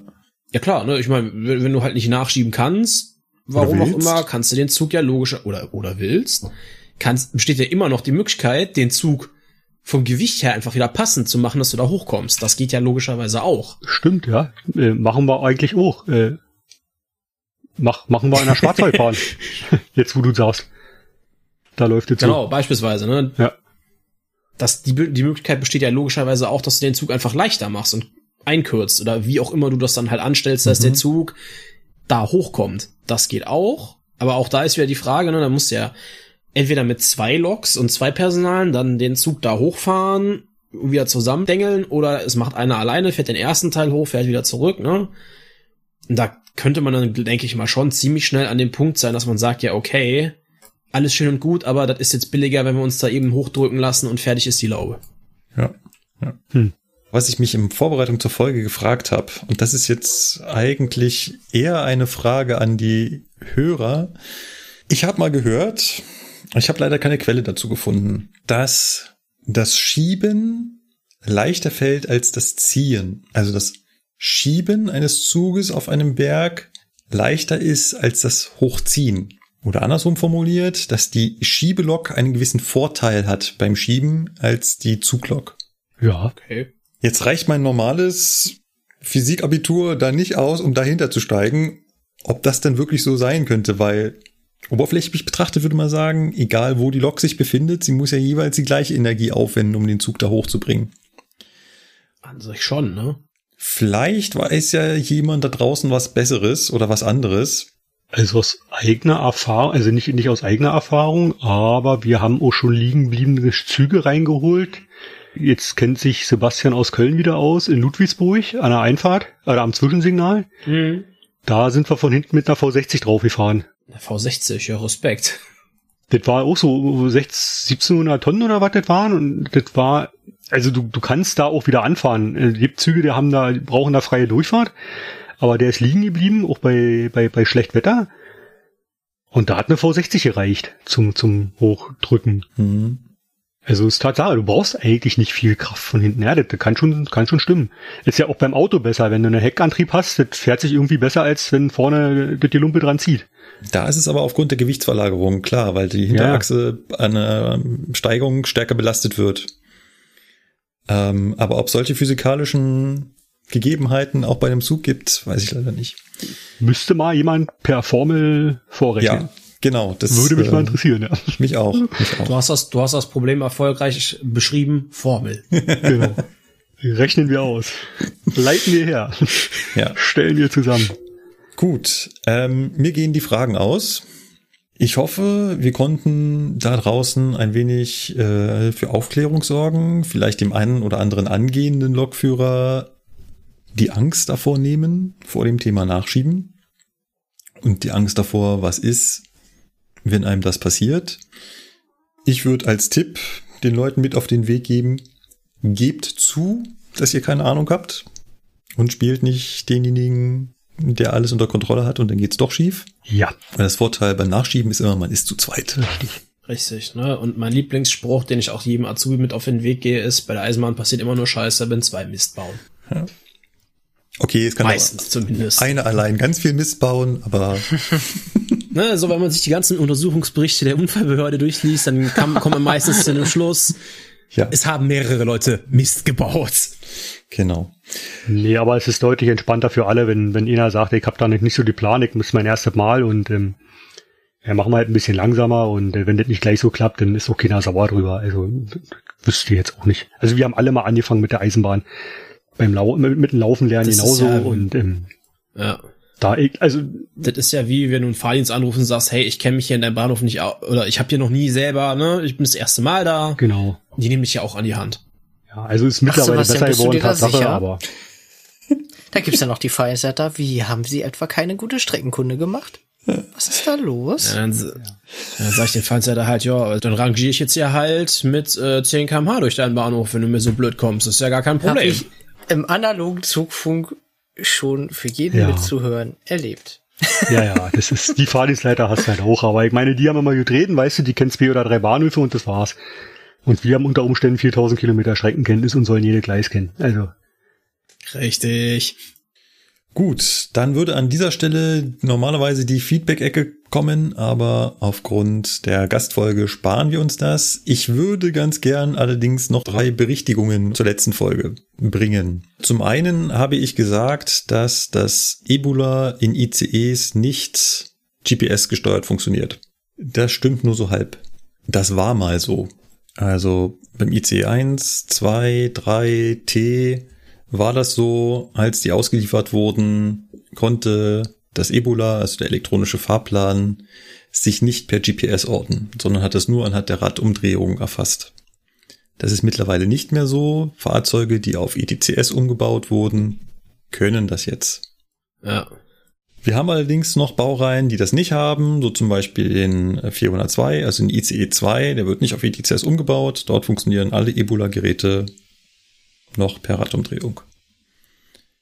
Das war die eine Berichtigung. Die zweite Berichtigung, jetzt geht's um das Wahlprogramm, das hatten wir in der letzten Folge zur Bundestagswahl. Vielleicht kommt diese Folge ja vor der Bundestagswahl raus, man weiß es noch nicht, deswegen möchte ich das noch mit auf den Weg geben. Erstens ging's um die FDP, wo wir gesagt haben, die wollen ja das Geschwindigkeitslimit für diese Motorroller hochsetzen und wir konnten das überhaupt nicht nachvollziehen. Da kam das Feedback, dass äh, es einen sehr sinnvollen Grund hat. Dann sind nämlich Motorroller im Stadtverkehr keine Verkehrshindernisse mehr. Ja, mit mal ähm, ein bisschen Abstand drüber nachdenken gibt, ergibt das mehr als Sinn, ja. Ja. Also es gibt halt viele, die sagen, das wäre wirklich sehr, sehr praktisch. Andererseits würde ich sagen, wäre es dann aber nicht der richtige Weg, einfach im Stadtverkehr zu sagen, alle Fahrzeuge nur noch 40? Ja, oder direkt 30. Oder wie Paris gesagt hat, direkt 30, ja. Dann hätte man das Problem auch gelöst. Aber das als Korrektur, ja, macht absolut, also der Punkt ist jetzt äh, nachvollziehbar, warum da die Geschwindigkeitsheraufsetzung gefordert wird. Und dann als dritter Punkt, und das ist mir noch wichtig, kam als Feedback, warum wir denn äh, eine Partei ausgelassen haben und deren Wahlprogramm, obwohl sie gerade Bundestag vertreten sind, nicht genannt haben oder nicht verglichen haben. Und an dieser Stelle möchte ich sagen, für mich ist die AfD und auch für alle anderen auch keine gleichberechtigte Partei, denn die AfD verfolgt antidemokratische Ziele und kann daher nicht als gleichwertige Partei betrachtet werden.